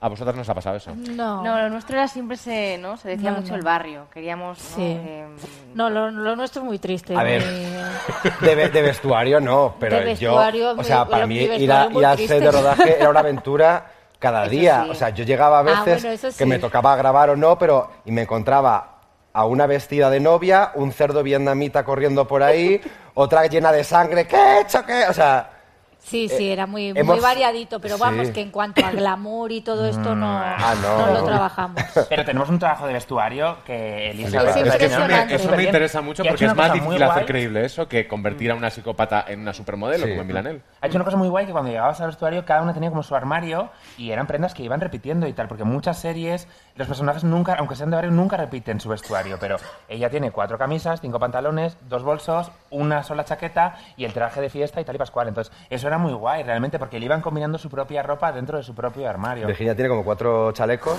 chalecos. y se van rotando ¿dos ahí. petos? Y no era una cuestión presupuestaria de la serie, No, no, ¿vale? era una cuestión- Era sí, presupuestaria de. Virginia. Y claro. está súper bien elegido todo para que tenga un halo como de colores súper bien combinados o de prendas que nosotros llamamos como icónicas, ¿no? La camisa de Maite con flores, ¿no? Que es algo como que lo ves y que sea como agradable a la vista o, o que sea horrible, pero que sea bonito de ver. Pero que sea de humana. De- Una serie que además, donde sí se cambiaban mucho y que además nos recuerda mucho a, a Señoras de Lampa y viceversa, es... ¿Cuál es, Marina? eh, Mujeres Desesperadas. Nos recuerda mucho Mujeres Desesperadas porque además eh, Mujeres Desesperadas fue un poco pionera en el, estos- esta mezcla de géneros que hay ahora en las series que se lleva mucho y tal, porque tenías, eh, eran amas de casa, eh, algunas trabajaban, otras no, otras empiezan a trabajar porque no pueden soportar estar más en casa. Y lo que pasa es que lo que tenía realmente interesante en 2004 es que era una comedia, al mismo tiempo era, tenía un misterio, y al mismo tiempo era un culebrón. Y esto además me parece muy interesante decir que el creador de Mujeres Desesperadas, Mark Cherry, trabajó en las últimas temporadas de Las Chicas de Oro, con lo cual enlazamos con, con la primera serie de la que hemos estado hablando. ¿El barrio en España es el suburbio de Estados Unidos? Es su homólogo aquí, igual, ¿no? A ver, ahí tiene un rollo súper aspiracional, claro, al, al menos el, el suburbio de Wisteria Lane. Aquí es...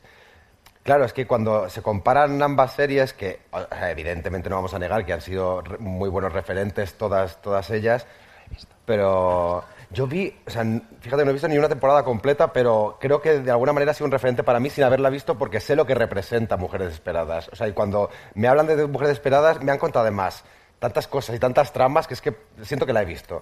Y, y creo que como, como concepto ha sido muy buen referente, pero es verdad que es que cuando teníamos miedo a lo mejor cuando salió Big Little Lies o porque además salió como dos semanas después de que hiciéramos el pitching. O sea, fue como... "Ah". Era como, oh Dios mío, pero luego vimos a Nicole Kidman, a Reese Witherspoon, a Sene Emily. Viste Y las a- casas, Claro, y la, las donde vivía dijimos, calla, marico, ¿qué dices? O sea, anda ya, si esto es otra cosa. Estas, tío, o sea, que van a yoga, ¿qué dices? Estas, si, no, no, si no les da la vida. sí.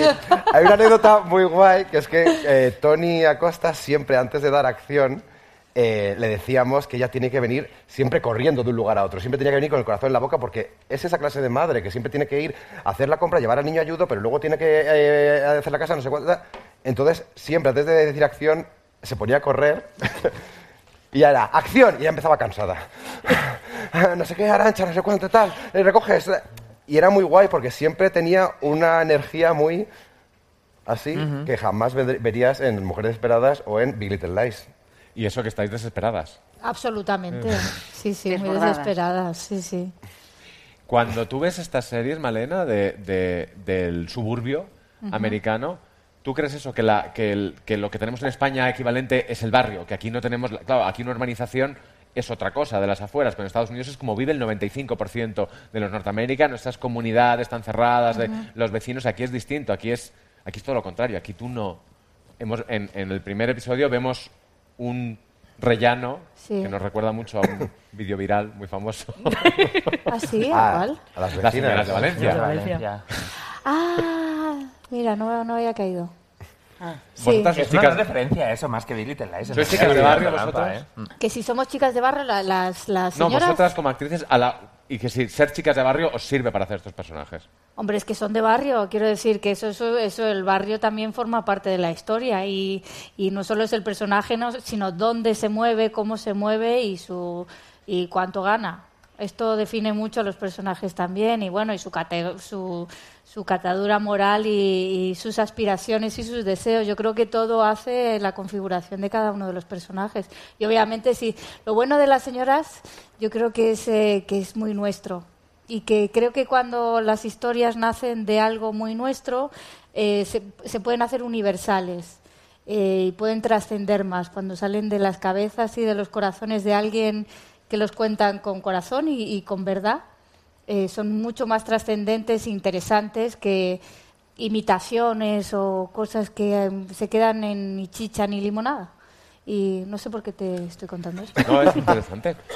Está Lo bien. que, lo que teníamos que haber contado de muchas de las series, prácticamente de todas las que, las que estamos citando, es que se basan también, basan su éxito o su, o su potencia en el carisma de sus, de sus intérpretes. Es imposible interpretar a estas, a estas personas, a estas mujeres, si no, tienes, si no tienes mucho carisma.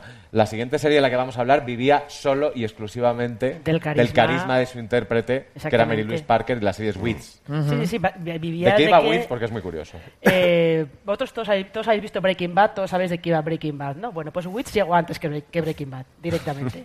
Eh, Nancy Botwin tenía una, su vida normal en los suburbios, con su marido y con sus hijos, tal.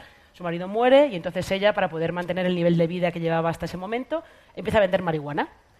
Eh, y llega un punto que ella, bueno, se, met- se mete en unos jardines, nunca mejor dicho, tremendos y sigue porque le gusta, porque quiere. Porque se le da bien. Porque se le da bien.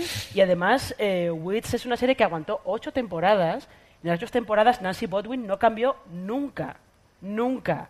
Y si aguantaba la serie era porque eh, Mary Louise Parker le daba, le daba mucho carisma. Y Era, esto era la única manera de, de era la sostenerlo. única manera de aguantarla. Porque es y, que es, mí y es que yo recuerdo mí cuando, se, fatal. cuando se estrenó Breaking Bad, eh, lo primero que dijeron los críticos americanos eran, ah, que esto va a ser un Witch con un señor, ahora en lugar de una señora. O sea, imaginaos. Pero fíjate que yo al de Breaking Bad, igual porque, porque te mostraban todo el proceso, yo empaticé más, aunque acaba siendo un hijo de puta, pero, pero Wits, como te desde el primer capítulo ya está vendiendo marihuana, no te explican cómo ha llegado ahí ni por qué, entiendes que es por mantener ese nivel de vida, pero es como, hostia, quiero decir que... No, Tampoco hacía falta. Qué pija, tía. Tampoco hacía O sea, falta. Claro, para mantener ese nivel de vida, no es para eh, llevar a tu hijo a la universidad o para no sé qué, o para, o, o para tener algo que comer a final de mes, no, es para poder tener una piscina y un... ta- Cariño, pues, ¿no? No Oye, sé. Sí. Her No, no. No, No, muy- no, al final va de esto. Claro, pero igual ahí yo no entro, ¿sabes? Igual digo, ok, pero me caes un poco gorda, tía. Y, y sobre todo porque lo que tú dices, que es que creo que no, no evoluciona casi en toda la igual. serie. Entonces, como. Sí, se sostenía por el carisma de ella, porque si no, me lo Tenemos aquí a, a Malena y a Nuria, pero tenemos que mandarle un saludo de cualquier manera al carisma de Tony. Joder. A la que Ah, yo, sí. según veía, tenía que evitar llamar Toñi Acosta en mis notas, porque para mí la Toñi, la Toñi Acosta... La Toñi. ¿Es importante Es o cómo de importante es el carisma para, para hacer estas cosas? El carisma de Tony. eh, Yo creo que en este proyecto, en esta historia, el- la figura de Tony ha sido, bueno, aquí están los chicos y, y Abril que, que lo pueden corroborar. Tony eh, es una actriz maravillosa, pero es un motor y una pila que, arrastra y con un buen rollo y, un, y una energía que- que va contaminando todo lo que va pasando a su alrededor y siempre con alegría y con entusiasmo. Y yo creo que es un proyecto que, bueno, estoy hablando un poco por ella, pero que hay algo que tenía muchas ganas de contar esta historia y de contarla así. Y también es guay ver, ver en ella, porque bueno, los trabajos que ha hecho anteriormente son de puta madre, pero quiero decir, en esto es, ella es muy prota, está muy presente, hace un trabajo maravilloso que ya vais a, a disfrutar y, mm, y yo creo que realmente ha sido, aquí están dos piezas claves, más Tony, más Mandarina, más luego Telecinco. Es que na- Sin nació un Tony, poco de ella, esta ella fue historia la que... tal vez no hubiera sido, no sé qué hubiera sido, pero ¿Puedes contar la, la historia del maletero, Carlos? Sí, por ¿Me favor, porque es- es- tú. es maravillosa. Que yo foto ahí, sí. Ah, es- Sí, es- es muy interesante. No, pero la historia del maletero. pero No porque- hemos tenido que- Pero es que... No tengo nada bueno que decir, Pero es que esta historia la cuentas tú mejor con tu No, no, historia. no, Tony fue muy motor, impulsor del proyecto, porque eh, Mandarina llamó a Carlos porque tenía Ah. un guion que era muy guay, pero no les encajaba, nos dijeron de escribir otra cosa, pero Tony estuvo siempre desde el principio como impulsora del proyecto. Entonces, cuando no teníamos todavía muy bien qué carajo íbamos a contar, Tony nos llevaba a una reunión en, en Mandarina. Cuando salimos de ahí, ella abrió su maletero y en el maletero había vestidos de alta costura, tuppers con lentejas, juguetes de niños, eh, bolsas con cosas y tal. Entonces, de pronto era maravilloso porque ella con- estaba todo su universo metido en ese maletero y era un universo frenético, súper maternal, con muy poco tiempo y nos pareció como algo súper curioso de lo que había que hablar. Y yo, desde luego, para mí, que no conocía a Tony, ha sido un súper hallazgo, ha sido maravilloso trabajar con ella y nadie, nadie, nadie, ninguna persona del equipo te dirá nada malo de ella porque está siempre a favor de todos los departamentos, es súper disciplinada y en esta serie que hace un personaje muy alejado de todo lo que ha hecho anteriormente, ha hecho que parezca fácil algo súper complicado y siempre con una actitud de ¡wow! Que luego está Marta Belenguer, que es maravillosa, Mamen García, que es estupenda, y Noa Santa María, son un elenco maravilloso. Pero Tony ha sido un poco como el alma arrolladora de todo el proyecto. O sea, me cuesta mucho imaginar otra actriz interpretando el personaje que hace ella aquí. Tiene muchísimo carisma, empatizas muchísimo con ella, llora, tiene secuencias de terror, eh, corre por aquí, le pegan por allá, eh, te ríes con ella, es súper guapa, súper sexy, súper todo. Amo a Tony. Y además está, en esta serie una de las cosas también que llama la atención es la proporción que creo que se, que se refleja en, en- en los días de rodaje y en, la, y en el tiempo que estáis en plató de lo que trabajan las actrices y lo que trabajan los Actores. actores. Hay mucho más espacio para las actrices. Entonces, de la, La- de la sí, la orden de pero, rodaje. pero es que eso era el pan de cada día, prácticamente, el mirar la orden de rodaje, ¿verdad? Y a lo mejor había 20 personas citadas y todas eran mujeres. Y 16 de ellas Eso más de curioso. 40. O sea, era maravilloso. Ellas estaban siempre en set, fija, iban viniendo chicos, hacían su secuencia, se piraban. Next, Malena, ponte aquí, Nuria, da, da, da. Alex Barahona, luego Sí, Fernando sí, Cayo, luego tal. Iban yendo y viniendo y ellas eran las reinas y señoras, nunca mejor dicho, de, de- de- del set. Era, Que ojalá algún guay. día esto deje de llamarnos la atención, Sí. porque llega un momento en el que todo el mundo alaba mucho, ¡jo! Son protagonistas femeninas y todo ese tipo de cosas como si fuera algo súper sorprendente, cuando para nosotros nunca ha sido algo que salga fuera de lo normal. Entonces, a mí empieza a darme rabia un poco ese comentario porque me parece casi discriminatorio. Ojalá eso dentro de poco sea como algo súper normal y nadie se plantee si hay más chicas, más chicos y tal, ¿no? No, no hay que mirarlo con condescendencia. O sea, no, no hacemos una serie de mujeres como No. servicio público. O sea, era porque nos apetecía contar esta historia y es maravilloso. O sea, que no ha sido una reivindicación de. No, ha dado la casualidad que queríamos contar esta historia porque hemos vivido siempre rodeados de mujeres y, y- y era también nuestra manera de homenajear de alguna manera a todas estas abuelas, madres, hermanas, primas, amigas y, y se ha dado así, pero que. Que, que es, como dice Abril, que no debería ser. Ojalá lleguemos a ese momento. Además, que es que hemos roto también esos en el primer episodio os quitáis a una ya. Ay, Menos. spoiler. Hemos roto un poco una cosa que siempre nos pasaba un poco al ver la ficción española de esos prototipos insoportables de tipos catetos y gañanes con mujeres floreros que solo están ahí para estar puestas. Es como, eres un cazurro, pero tu mujer es eh, directora de un colegio. Nadie entiende esta relación y tal. Entonces, hemos girado un poco esa ¿De cuál tortilla. No, no sé, me lo estoy inventando. hemos girado un poco esa tortilla y realmente tenemos muchos personajes masculinos súper interesantes que son súper ricos, pero que están un poco al arrastre de las historias porque ellas llevan las riendas totalmente, que es una cosa que en la vida eh, nuestras familias lo hemos visto siempre. Mi madre es la que ha llevado las riendas, la que nos sacaba adelante y tal, ¿no? Y creo que eso a lo mejor no estaba muy reflejado en la ficción española, en las series, digo. Y, y luego que no es una. Pues eso, que lo hemos dicho más de una vez, que no, no hacemos una serie de mujeres fuertes, que es lo que se lleva ahora, ¿no? No. O sea, esto es una serie de mujeres fuertes, mujeres débiles, mujeres valientes, mujeres cobardes. O sea, lo guay es que tenemos todo el, el espectro, de- o sea, to- bueno, todo, ya me gustaría, pero que tenemos muchos tipos de mujeres. O sea, no solo me apetece ver historias protagonizadas por mujeres fuertes, también pues por mujeres que se equivocan, por mujeres, mujeres cobardes, mujeres que acaban empoderadas, mujeres que acaban en la mierda. Que O sea, ya pero- quisieran estas mujeres ser más fuertes para cargar Claro. determinadas cosas en una furgoneta. Entonces no había historia. Pues sí, pues sí. Vamos a terminar con una pequeña notita para cerrar el círculo, Marina, de una serie que también se parece un poco a Señoras de Lampa, Un poquito. Pero tampoco tiene nada que ver. No, porque esta es, es una serie, se parece un poquito porque son, se llama Chicas Buenas. eh, y esta serie son ¿La has también visto? tres, No. eh, tres señoras, no sé eh, o sea, señoras de su casa, amas de casa, eh, que de repente se ven un día se ven un día envueltas en una situación completamente extraordinaria, en un, en un crimen. Vamos a dejarlo en que es un crimen, no vamos a explicar exactamente qué tipo de crimen es. Y es un poco, es un poco eh, puede ser un poco señoras de Lampa en el sentido de que es todo como muy mundano. Lo que les va pasando es todo como muy, muy mundano. Y también hay pues un poquito de variedad de, de tipos de mujeres. Las protagonistas son eh, Reta, Cristina Hendricks y Mae Whitman. Hay un poco ahí de diferencia de edad, de, de situación social y todo.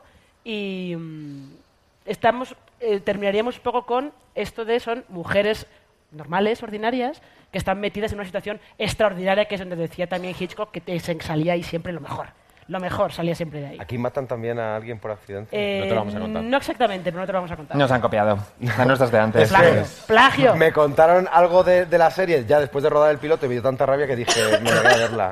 Digo, porque es que voy a ver, te voy a decir, esto es igual que lo nuestro, esto. Y, y dije, paso. Muchas gracias, Marina, por tu incontable sabiduría sobre series de todo tipo. No Madre hemos mía. sacado ninguna de ciencia ficción, lo siento, sé que son tus favoritas. No pasa nada, ya habrá otro momento. y que se nos quedó una por el camino. Sí. Para la próxima. Sí. Eh, Ah, un aplauso para Marina. Antes de que, de que Álvaro Nieva ocupe este sitio con las preguntas del público y las suyas propias, que Ay, son Dios mío, las qué miedo peores, no, eso. pero lo estáis haciendo muy bien y esto ya se está acabando. porque me- interesa esto de las series que se parecen y que cuando los guionistas las veis decís esta es la nuestra, ese van a pensar que estamos copiando, pero al final lo que hay es un, un clima en el que todos vemos las mismas series, recibimos los mismos estímulos y vivimos en el mismo mundo, ¿no creéis? Claro. Sí. Salen historias parecidas. Yo estaba flipando porque, claro, yo es que estoy un poco, porque no he visto series, pero no he visto tantas, o sea, estoy un poco pez. No sé dónde sacáis tiempo. No, yo tampoco. Pero cuando salen series, de, esta última que habéis puesto, creo que la, lo comentamos mientras estábamos rodando, ha salido esta y, y, y hay tres mujeres y no sé cuándo, y- pero... Y luego lo ves y es que lo- es tan personal lo que se ha hecho que yo digo que es que no hay miedo que valga porque porque es muy distinto, porque no hay que tener miedo a eso, porque eh, es muy personal. Me remito a lo que dije antes. Cuando sale realmente de... Obviamente ellos tienen influencias de series que han visto, de películas, de tal, y, y va a aparecer, pero va a ser la historia que, que, que han Si yo contado. he visto hasta, yo creía que era un homenaje a Alien al final del piloto. Yo decía, eso es Alien. ¿En serio? Sí, un pasillo, la luz que Ah, pues sí, No. pues mira. ¿Sabes lo que pasa? Que, que nosotros hacemos muchísimos homenajes, eh, quiero decir, eh, de forma intencionada. Pero cuando de repente nos llega que existe una serie que no sé qué, que no era un homenaje, ya te mosqueas y dices, esa no. O sea, quiero decir, vale que hemos, hemos intentado, yo qué sé, hemos bebido mucho de, pues eso, de la comunidad, a lo mejor en algunas secuencias, algunas cosas, de volver, de... Pero de repente, chicas buenas, ¿qué coño es eso? ¿Y de qué va? Tal. También matan, no sé si matan o no matan o tal, y se meten en tres madres que se entran en una espiral de crímenes y, y ya dices, pues eso me gusta menos. Pero bueno, pues es como... Pero es una historia española, la nuestra, y eso ya hace que sea una historia que está contada de una manera concreta y que los personajes sean súper concretos. Y es Sí. lo que decía Malena, es nuestro sello. Y muchas veces en la ficción intentamos imitar cosas de fuera y creo que eso es un gran error. Sí, de hecho, un pequeño spoiler de la serie, hay un momento que dicen, pues nos vamos... This holiday, whether you're making a Baker's Simple Truth turkey for 40 or a Murray's baked brie for 2, Baker's has fast, fresh delivery and free pickup, so you can make holiday meals that bring you all together to create memories that last. Baker's, fresh for everyone. Free pickup on orders of $35 or more. Restrictions may apply. Choose from a great selection of digital coupons and use them up to five times in one transaction. Check our app for details. Bakers, fresh for everyone. Si estás buscando un buen podcast de análisis y debate en tu idioma, te invito a que escuches Pulso y Péndulo. Yo soy Carlos Curbelo. Y yo soy Fabiola Galindo. Todos los jueves analizamos temas de actualidad en Estados Unidos y Latinoamérica. Fabi y yo no siempre estamos de acuerdo, pero sí tenemos un objetivo común. Queremos servir como antídoto contra las noticias falsas y la polarización. Pulso y Péndulo. Busca nuestros episodios en Apple Podcast, Spotify o en tu aplicación favorita. A Canadá y yo pensaba que las señoras Lampanda que si estuvieran en Canadá a 40 kilómetros habrían tardado. Claro. Pero se dice algo así también, ¿no? En la nuestra, No sé. Soria. A Soria, Dice, ¿Quién va a buscarnos en Soria? Sí. Bueno, pues es ya el momento de recibir a Álvaro Nieva, redactor de Fuera de Series, con sus preguntas. Intentemos que sean benévolas. Por favor. Bienvenido, Álvaro. Hola.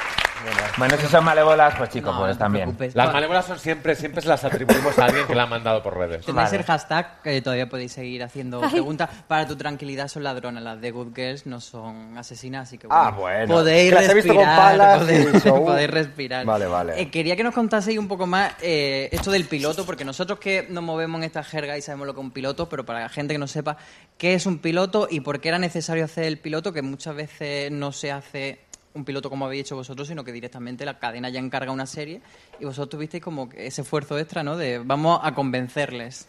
¿Cómo vendes esto? Quiero decir, bueno, es que claro, no habéis visto la mayoría el, capítulo 1, pero ¿cómo vendes esto si no lo ves?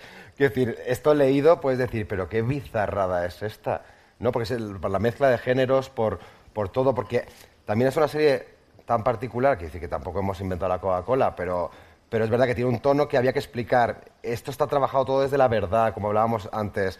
No es eh, una cosa rocambolesca, o sea, tenía tantos componentes la serie de tono, de casting, que para nosotros era fundamental Ujú. también. Además es que escribimos el capítulo ya pensando en ellas, o sea, no fue luego un- no hubo un, un proceso de casting. Eran, No. vale, pues tomar los guiones, chicas. Entonces, eh, para Va, convencer... déjame que te pare. ¿Cómo- Malena, ¿cómo es que te digan he escrito esta perturbada pensando en ti?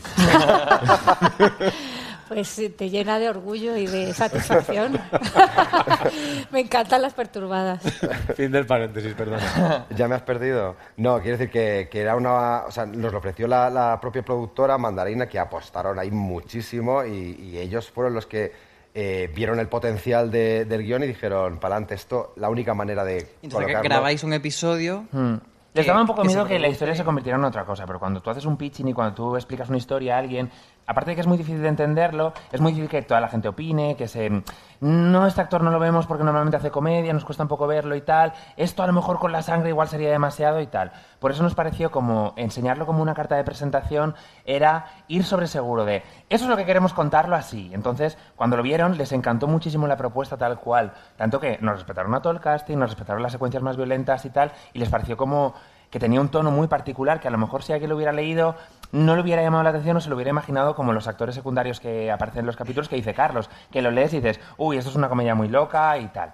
Entonces... eh, Todo el mundo pone que es muy divertido, ¿no? Cuando, Claro. cuando presentan proyectos, pero luego hay Claro, que entonces eh, grabamos un piloto con un equipo muy reducido, con muy poquitos medios, pero ya con los actores que iban a formar parte de ello. Eh, no sé si tú. ¿Y cómo Eh, de batalla era ese piloto? Joder, Porque si, la cadena también. no te está dando No, claro. pues, el dinero, sino que es una inversión que se hace previa... Fue una inversión de la productora a, a priori, entonces claro, pues si contábamos pues con los mínimos medios, los pobres, quiero decir, va, invirtieron porque fueron 13 días Se de la rodaje. jugaron un montón, porque Sí, apostar sí. por hacer esto, que aunque fue maravilloso, porque los actores se sumaron porque les gustaba el proyecto y tenían unos cachés ridículos, porque ellos querían estar ahí, entonces todo el mundo cobró muy poquito dinero por hacerlo y la productora se la jugó porque no teníamos una cadena que fuera a comprar la serie, podíamos hacerlo y que se quedara en un cajón y que no fuera a ningún sitio. Entonces siempre agradeceremos el hecho de que confiaran tantísimo en la autoría de dos personas que habíamos trabajado en otras cosas, pero que éramos bastante noveles, eh, en la dirección sobre todo y tal. Yo aprendí con, con Pues yo ella. aprendí contigo. ¿Qué? Entonces, Bueno, ¿quién claro. sabía dirigir? Bueno, pero- ¡Oh, Dios mío! Y tú, Nuria, estabas en mitad de la guerra, ¿no? En aquella época. Justo, yo ahí estaba qué te grabando... pasaba. Cuéntalo, cuéntalo, No. cuéntalo. Embarazada otra que yo vez. estaba grabando tiempos de guerra, entonces pasaba que había mucho rodaje de noche, entonces me tocaba por la mañana ir a tiempos de guerra y dormía tres horas, me iba a la noche y luego el conductor de tiempos de guerra me recogía en el, O sea, eras el una set- señora de Lampa haciendo señoras Claro, de Lampa. Estuve como tres días, hubo un día que, que me acuerdo que en maquillaje Qué reventé, me puse a llorar porque ya la ansiedad, mi cuerpo estaba que no, no estaba ya pasado de vuelta, luego ya al día siguiente en tiempos de guerra el de sonido me decía, los pies Nuria los arrastras mucho, y yo decía, "Ah", ahí me iba, iba andando ya casi, fue, fue muy duro. Cuenta la secuencia de la cocina. Por favor. Hubo un día que era como, me recogían a las 6 de la mañana y, y- y creo que aquí acabamos a las 7 de la mañana, entonces yo me tenía que ir sí o sí a las 6. Y mm, no sé si desvelaré. Bueno, Cuidado. no, bueno, las- yo no podía acabar la secuencia porque me tenía que ir, entonces, bueno, eh, hubo una resolución mm, muy clara. No seas tan ambigua que tampoco... Vale, pues me dijeron, mira, Nuria, mm, te entra una arcada y te vas a vomitar. Y ya te vas a la otra serie. Y te vas a, O sea, mi guion no era así. el Pero- no. Pero llegaste y luego vomitaste hay- en lo- tiempos de guerra, llegaste físicamente a vomitar. Lo guay es del piloto es que había cosas así como que surgían Accidentes. y accidentes que tenían que, Que eran ser así, bendiciones. que al final han resultado ser eh, que, ¿no? que, que le han dado Sí, la vida, ha estado- igual que el, el- el final de la serie también. Un final de la así. serie fue improvisado y luego hay Ya otra la serie escena. no fue improvisado. Bueno, pero Del- la Del furgoneta. capítulo, o sea, Ah. de- del capítulo El de piloto. serie, no, Piloto, del- del- no, del- no, no, no. No, pero que esa anécdota es muy guay porque Sí. refleja muy bien el- con lo que fue el, el- el Sí. piloto, que nos íbamos inventando por el camino. De repente, claro, eran jornadas eternas de 13, 14, porque era muy espíritu de corto, de trinchera, de, de muy poco equipo, eh, largas jornadas y de repente la- no hay tiempo para hacer esta secuencia. ¿Cómo nos la reinventamos? Eh, esto lo, lo he contado alguna vez que el final del primer capítulo, después de, bueno, después de algo que pasa, eh, las chicas volvían en el coche cantando Laura Pausini. Y al final dijimos, eh, se ha hecho de día ni Laura Pausini, ni coche, ni nada, ¿qué hacemos? Eh, pone- vamos a hacer planos bonitos, un videoclip. Y queda de súper bien. repente- y queda y dices, hostia, claro, es que, eh, y dices luego, es que no pegaba que volvieran en coche cantando Laura Pausini después de lo que ha pasado. ¿Qué dices? O sea, que, que parece que, que luego la- las casualidades eh, iban llevando la serie por donde tenía que ir, lo, lo que se dice siempre, ¿no? Que es una frase de Dawson Crece, eh, gran serie que decía que sin caos no existirían los accidentes felices. Y eso es lo, lo- lo- lo bonito y lo que creo que se puede aplicar a lo que pasó en el. Qué bonito el te ha quedado. Y cuéntame esa cocina que vemos en el primer episodio. ¿De quién era esa cocina? Creo que esto se ha malinterpretado porque no es, ¿No? ¿No? es la cocina principal. Sí, es una cocina que sale, que es la cocina donde, de la casa de, de Virginia, pero luego es el rellano, es... O sea, quiero decir, voy a acabar esta historia. Muchas de las localizaciones que están utilizadas en el piloto eran eh, del edificio donde vivía mi abuela. De hecho, el salón donde vive Virginia es eh, la casa de mi abue- el salón de mi abuela, su cocina era la cocina de mi abuela, el rellano era el rellano de mi abuela. Claro, porque eran localizaciones reales porque no te vas a poner a construir un plato para un piloto, que luego vete tú a saber. Y, y todo se rodó en la Glorieta de Embajadores, en mil pisos para arriba. Ahora el segundo, ahora el tercero de, ahora el in- primero interior derecha. Eh, y, y luego lo, lo- lo guay es que cuando dieron luz verde a la serie hubo que reconstruir todo esto en plató. Entonces yo tengo el, relle- el rellano de casa de, de mi difunta abuela, eh, tal cual hecho, baldosa por baldosa, Y no eh, estabas pensando, humedad por no podemos hacer una casa Big Little Lies en vez de esto. No, ya. Luego cuando fue tu madre a verte al rodaje y vio, Bueno, ¿no? lloró mi madre, claro. Tu jolín. madre me han comentado que es muy Tony. Que cuando Tony vio a tu madre, dijo Carlos. Es que ahí hay me, has química. escrito. De hecho, se, llaman igual, se llaman Maite. eh, eh, de hecho, el coche en el que se mete Tony Acosta es el coche de mi madre real. porque el Seat Ibiza ese que da para tirar, es un cuadro. Eh, sí, sí, y llevan el mismo corte. ¿Eso te convierte a ti en Arancha, en la hija de Tony? Sí. ¿No? Un poco. Hija de puta, me Mm. estás jodiendo la vida. Sí. No, pero, pero, pero es que, pues es que es inevitable, es que al final hemos vivi- bebido de nuestras madres. Yo creo que Tony también tiene mucho de mi madre. Yo veo su personaje y Claro. también tiene muchas cosas que son de mi madre. Eh, el personaje de Mamen tiene mucho de mi abuela y tal, y es inevitable, ¿no? ¿Les habéis puesto alguna frase, alguna coletilla de vuestras abuelas, de vuestras Un montón. madres? De hecho, llegó un momento como guionistas se nos acabaron un poquito las frases de señora, porque las utilizamos todas, ¿no? Pero frases y, y hemos hecho nombres, guiños a Ujú. gente que conocemos, a todo. Mi tía Manoli es Manoli de la que se habla Ujú. también, quiero decir que to- todos son, y además muchos nacen de, de perfiles de, de personajes que conocemos, que yo creo que por eso les tenemos tanto cariño y por eso al final como parten de algo tan real, la gente ¿no? se encariña más con ellos también. Eh, chicas, quiero que hagamos una. que os mojéis y que hagamos una apuesta. De imaginemos que la serie la van a ver 2, 3, 4 millones de espectadores y ven esa escena en la que se está masturbando con el vídeo de David Cantero. ¿Cuántas mujeres de esos 2, 3 millones se van a sentir identificadas en su casa. Yo creo que muchas, ¿no? Muchas van a aplaudir. Es que es muy apetecible. este- Bueno, ahora que estamos en la misma casa, ¿no? Igual lo conocemos y todo. Bueno, y si no es con David Cantero, será con Bertín Osborne, otro. Entonces, Cada una. Quiero decir, cada una tendrá su. Bueno, ya hablamos. Y, hab- y hablando de, de los señores de Lampa, del hombre de Lampa, ¿cómo son estos personajes masculinos que os complementan y que están ahí un poco a, a daros guerra o a ayudaros? No, eh, la verdad que son estupendos los personajes y los actores y los compañeros. Yo vuelvo a coincidir con Alfonso Lara, que ya había coincidido con él en teatro, y me parece un actorazo y hay mucha complicidad entre nosotros y entonces eso hace que la cosa sea muy, muy fácil. Es el que hace de policía. Y luego está... eh, bueno, es que hay un montón de, no sé ahora... Juan Blanco, mi Juan marido, Blanco. que además coincide que hemos hecho de pareja ya... En un montón de cosas mías, siempre haces de pareja. claro, entonces-. Y que Sí. se nota muchísimo, porque es porque hay tanta verdad en esa en esa pareja, es tan bonita la Mm. relación. Qué bien, qué bien, me alegro. sí. Raúl Mérida. Raúl Mérida. Pero, que, no- hombres pero que no que- son hombres que están mm, siendo retratados como el pesado, el... No, no, son clichés. No son esos clichés no, del son- marido que no le pasa la están pensión. construidos, sino, y no son que vienen a sostener nuestra trama, sino forman parte de nuestras vidas y de nuestra historia. No son que vienen a decir una frase o que vienen a dejar al niño y se van, sino que sin ellos la historia tampoco se cuenta. Tienen un arco muy, bonito, la mayoría, o sea Sí, que no. sí, sí. Quiero decir, no hemos intentado hacer al revés, de repente hacer hombres florero, para nada, sino que todos tienen también una, Mm. una profundidad y unos matices y luego. Jolín, el, el- el arco, sin hacer Sí. spoilers, pero de Alfonso Lara, por ejemplo, de Vicente, es maravilloso. sí. Sí, sí. Que todos tienen... Hay una cosa creo que es como un leitmotiv en los hombres y en casi todos los personajes de la serie, que es que todos intentan hacerlo lo mejor que pueden, dentro de sus posibilidades. Y eso es muy guay, porque eh, no es que sea un reflejo de las nuevas masculinidades ni nada por el estilo, pero son hombres también que intentan currárselo, que intentan ser buenos padres, que intentan hacerlo bien. Entonces, por eso no aparece nunca el típico personaje cuñado o gañán dentro de la serie.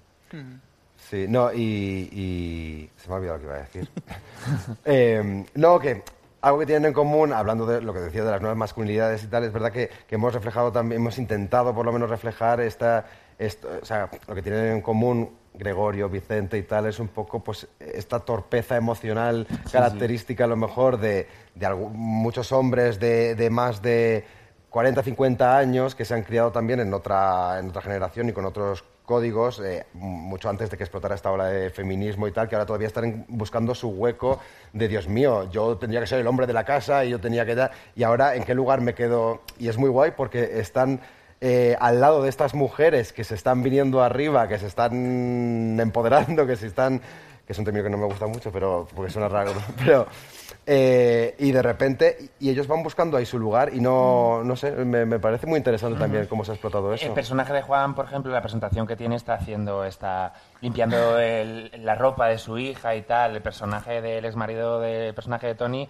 está trabajando en su bar, ¿sabes? El otro es policía, son hombres como con Ese muchas es de, responsabilidades los- y tal. de las cosas más bonitas que he visto yo en televisión ¿Cuál? últimamente. El, ex- el ex marido de Tony en la serie. Jo, Esa secuencia es.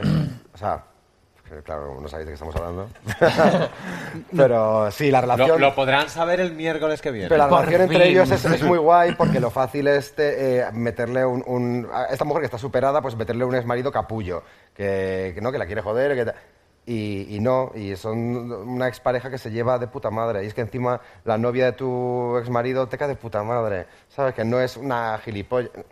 Quiero decir que hemos intentado también ¿no? buscar siempre qué es lo que más juego nos da a nivel de, pues yo qué sé, para, para empatizar con, con todos los personajes sin blanquearlos, pero qué conflictos te da, qué, qué te da más conflicto, que tu ex esté con una gilipollas a la que puedes odiar y que puedes dar, o que esté con una tía que es que te cae de puta madre, que es que si no tuvieras que Es que odiarla la María. no son, lo que están es puteadas.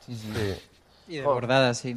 Yo, yo como actriz, por ejemplo, eh, no sé si es por el hecho de ser actriz o no, pero siempre hemos intentado cuidar mucho a todos los personajes de la serie, por pequeñitos que sean. Porque es guay que cuando un actor recibe un personaje, aunque solo tenga tres frases, que sea algo enriquecedor para él. Y no, no hemos tenido personajes gratuitos de es un camarero que dice que te pongo, sino siempre hemos intentado darles un rollo, sean más largos o sean más cortitos. Y creo que eso es de agradecer desde el mundo de la interpretación y también como espectador, que muchas veces los personajes secundarios en las series españolas se han dejado un poquito de la mano de Dios, ¿sabes? O lo va a hacer mi tía que no es actriz y tal, y la pongo aquí, o este figurante que va a hacer así y tal. Entonces son cosas que realmente hemos intentado cuidar mucho y creo que, que es guay. Decían ellos dos que no hay mucho chiste en la serie, pero eh, Amparo, el personaje de Bueno. Mamen, tiene unas líneas eh, fuertecitas y muy cañas que yo creo que va a Sí, yo- conquistar, Yo, creo, ¿no? Amparo, es una maravilla, una maravilla lo que hace Mamen. Y lo pasa que Mamen tiene tanta gracia. O sea, lo, lo pasa que parece como que no hace nada.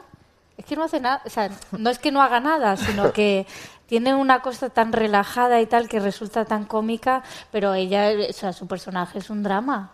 Imagínate. Pero es una pobre. abuela que va a conquistar la audiencia, ¿no? Sí, sí, contar. yo creo La que van a sí. amar, la Lo que habláis del carisma Sí, de los sí, sí. personajes, Mamen García La- no hace falta que haga nada porque toda ella es carisma. O sea, la ves en el musical de Billy Elliot que baila, que canta, que hace de todo. La ves en Señoras de Lampa que hace todo tipo de cosas súper Sí, locas. sí, sí. Y lo hace todo desde un Sí. lugar súper desconocido para los espectadores. O sea, nunca he visto una abuela como la que hace Mamen, ¿sabes? Era muy fácil caer en un cliché de es una abuela, pobrecita de ella, está cuidando al niño, es la portera de casa. Y Mamen, toda ella es un prototipo de Mm. personaje que yo no había visto nunca porque ella lo interpreta así, y es así. Y es un todoterreno, le hemos hecho de todas las perrerías que podéis imaginar. Temporada todo, que parecía que estábamos a ver, a, a ver si conseguíamos que saltara. La pobre de, ¿en serio ahora esto? Quiero decir, Era muy gracioso porque, claro, nosotros habíamos hecho el piloto, pero no sabíamos el resto.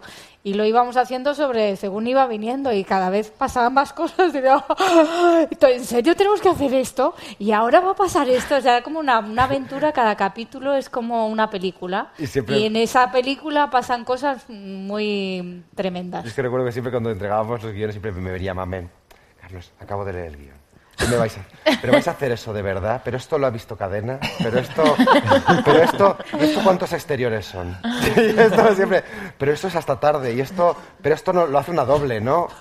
Nunca se quejaron en realidad. Ahora estoy pensando que No, cada pobre. capítulo, como decía Malena, es una película diferente con su propia entidad, con aventuras diferentes dentro de la misma trama horizontal, pero nunca vinieron las actrices a decirnos esto es muy fuerte, esto no puedo hacerlo y tal, cuando No. la cosa se iba complicando cada vez más. O sea, gracias. ¿Hay ¿vale? alguna escena que lo habéis pensado, pero aunque no lo hayáis dicho?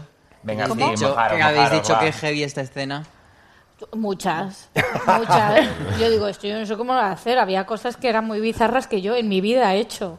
Que digo, bueno, pero luego también era muy divertido. Siempre los retos así. Es un tan- regalo. es un regalo, ¿sabes? Porque aparte que sí que lo podíamos preparar un poquito antes, hay un momento de unas peleas y tal que, que fue muy Bueno, divertido. esa.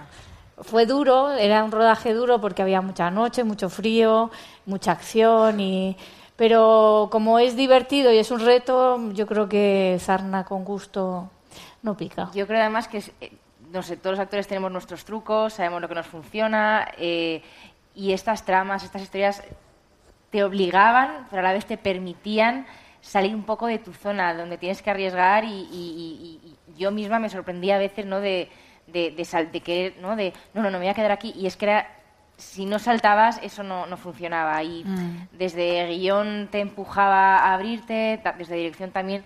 Y eso para mí ha sido un reto, pero también un, un regalo, ¿no? De- Sí, así da gusto. Nos preguntan en redes si le daríais un spin-off o tenéis en mente algún personaje que pudiera tener un spin-off. Gloria A ver. Muñoz. Todas tienen, yo creo, pero a mí Todas. se me ocurren varios. Yo tengo alguna, pero claro, no puedo decir nada, que me Yo encantaría. tengo- Ya, yo sé de quién estás hablando. Pero es también. difícil. ¿De quién estáis hablando? ¿De quién estáis hablando? Ah, no puedo, no. Bueno, Vale, luego hay varios. Hay, hay- es que había algunos personajes, eh, sobre todo lo que dice Abril, que mimábamos mucho los secundarios. Es que eso, eh, ha habido secundarios que han empezado la serie teniendo una frase. Señora que uno, se señora uno. Madre 1. Eso. Y luego de repente en un capítulo 2 había Madre 2 y otro Madre 3. Y dijimos, un momento, y si todo lo hace la misma y la llamamos Juani, venga Juani, que es Maite Sandoval, que es una actriz maravillosa, que vino la tía a hacer a decir una frase en el capítulo 1, una frase o dos, lo No, que decía, en el mitad de Lampa que decía, El pastel. mm, Y el martes, si es el el lunes martes, yo sí. puedo, Mm. tal. Eso era su frase. La cabrona lo hizo tan bien y con una gracia. Y cómo registraba todo lo que iban diciendo las otras. Y, y que dijimos, hostia, es que Juani tiene que... Y de repente fue subiendo el personaje y coño... Bueno, y no voy a contar nada. Pero... Y, y eso nos ha pasado con muchos personajes, que además son personajes con los que te lo pasas tan bien escribiéndolo que, que podrían tener su spin-off perfectamente. Pero es que son lo que yo llamo a veces... eh, que tienen mucha frase camiseta. Que son frases es una que, frase camiseta. Ah, de ponerse la que camiseta. podrías hacerte una... ¿Sabes?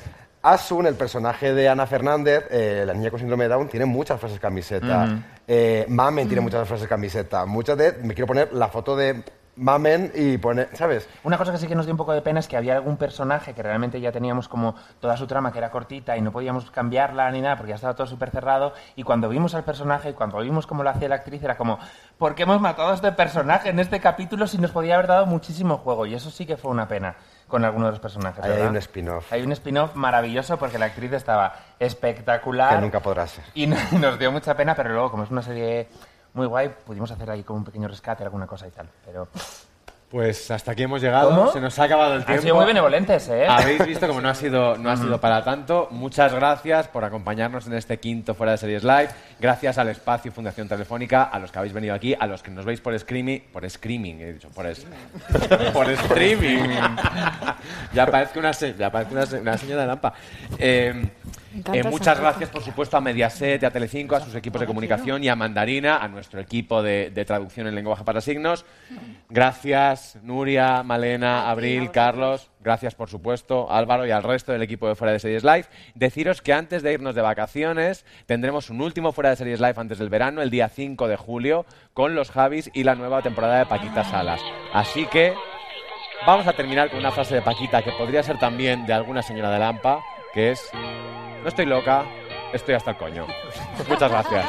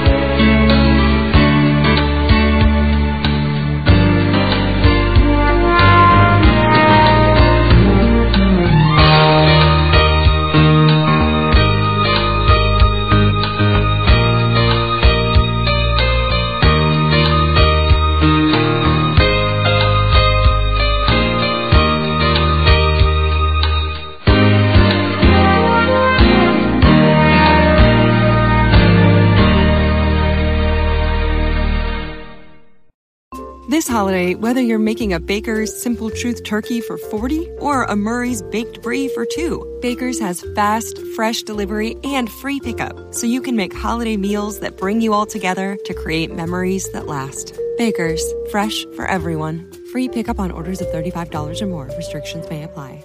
Choose from a great selection of digital coupons and use them up to five times in one transaction. Check our app for details. Bakers, fresh for everyone.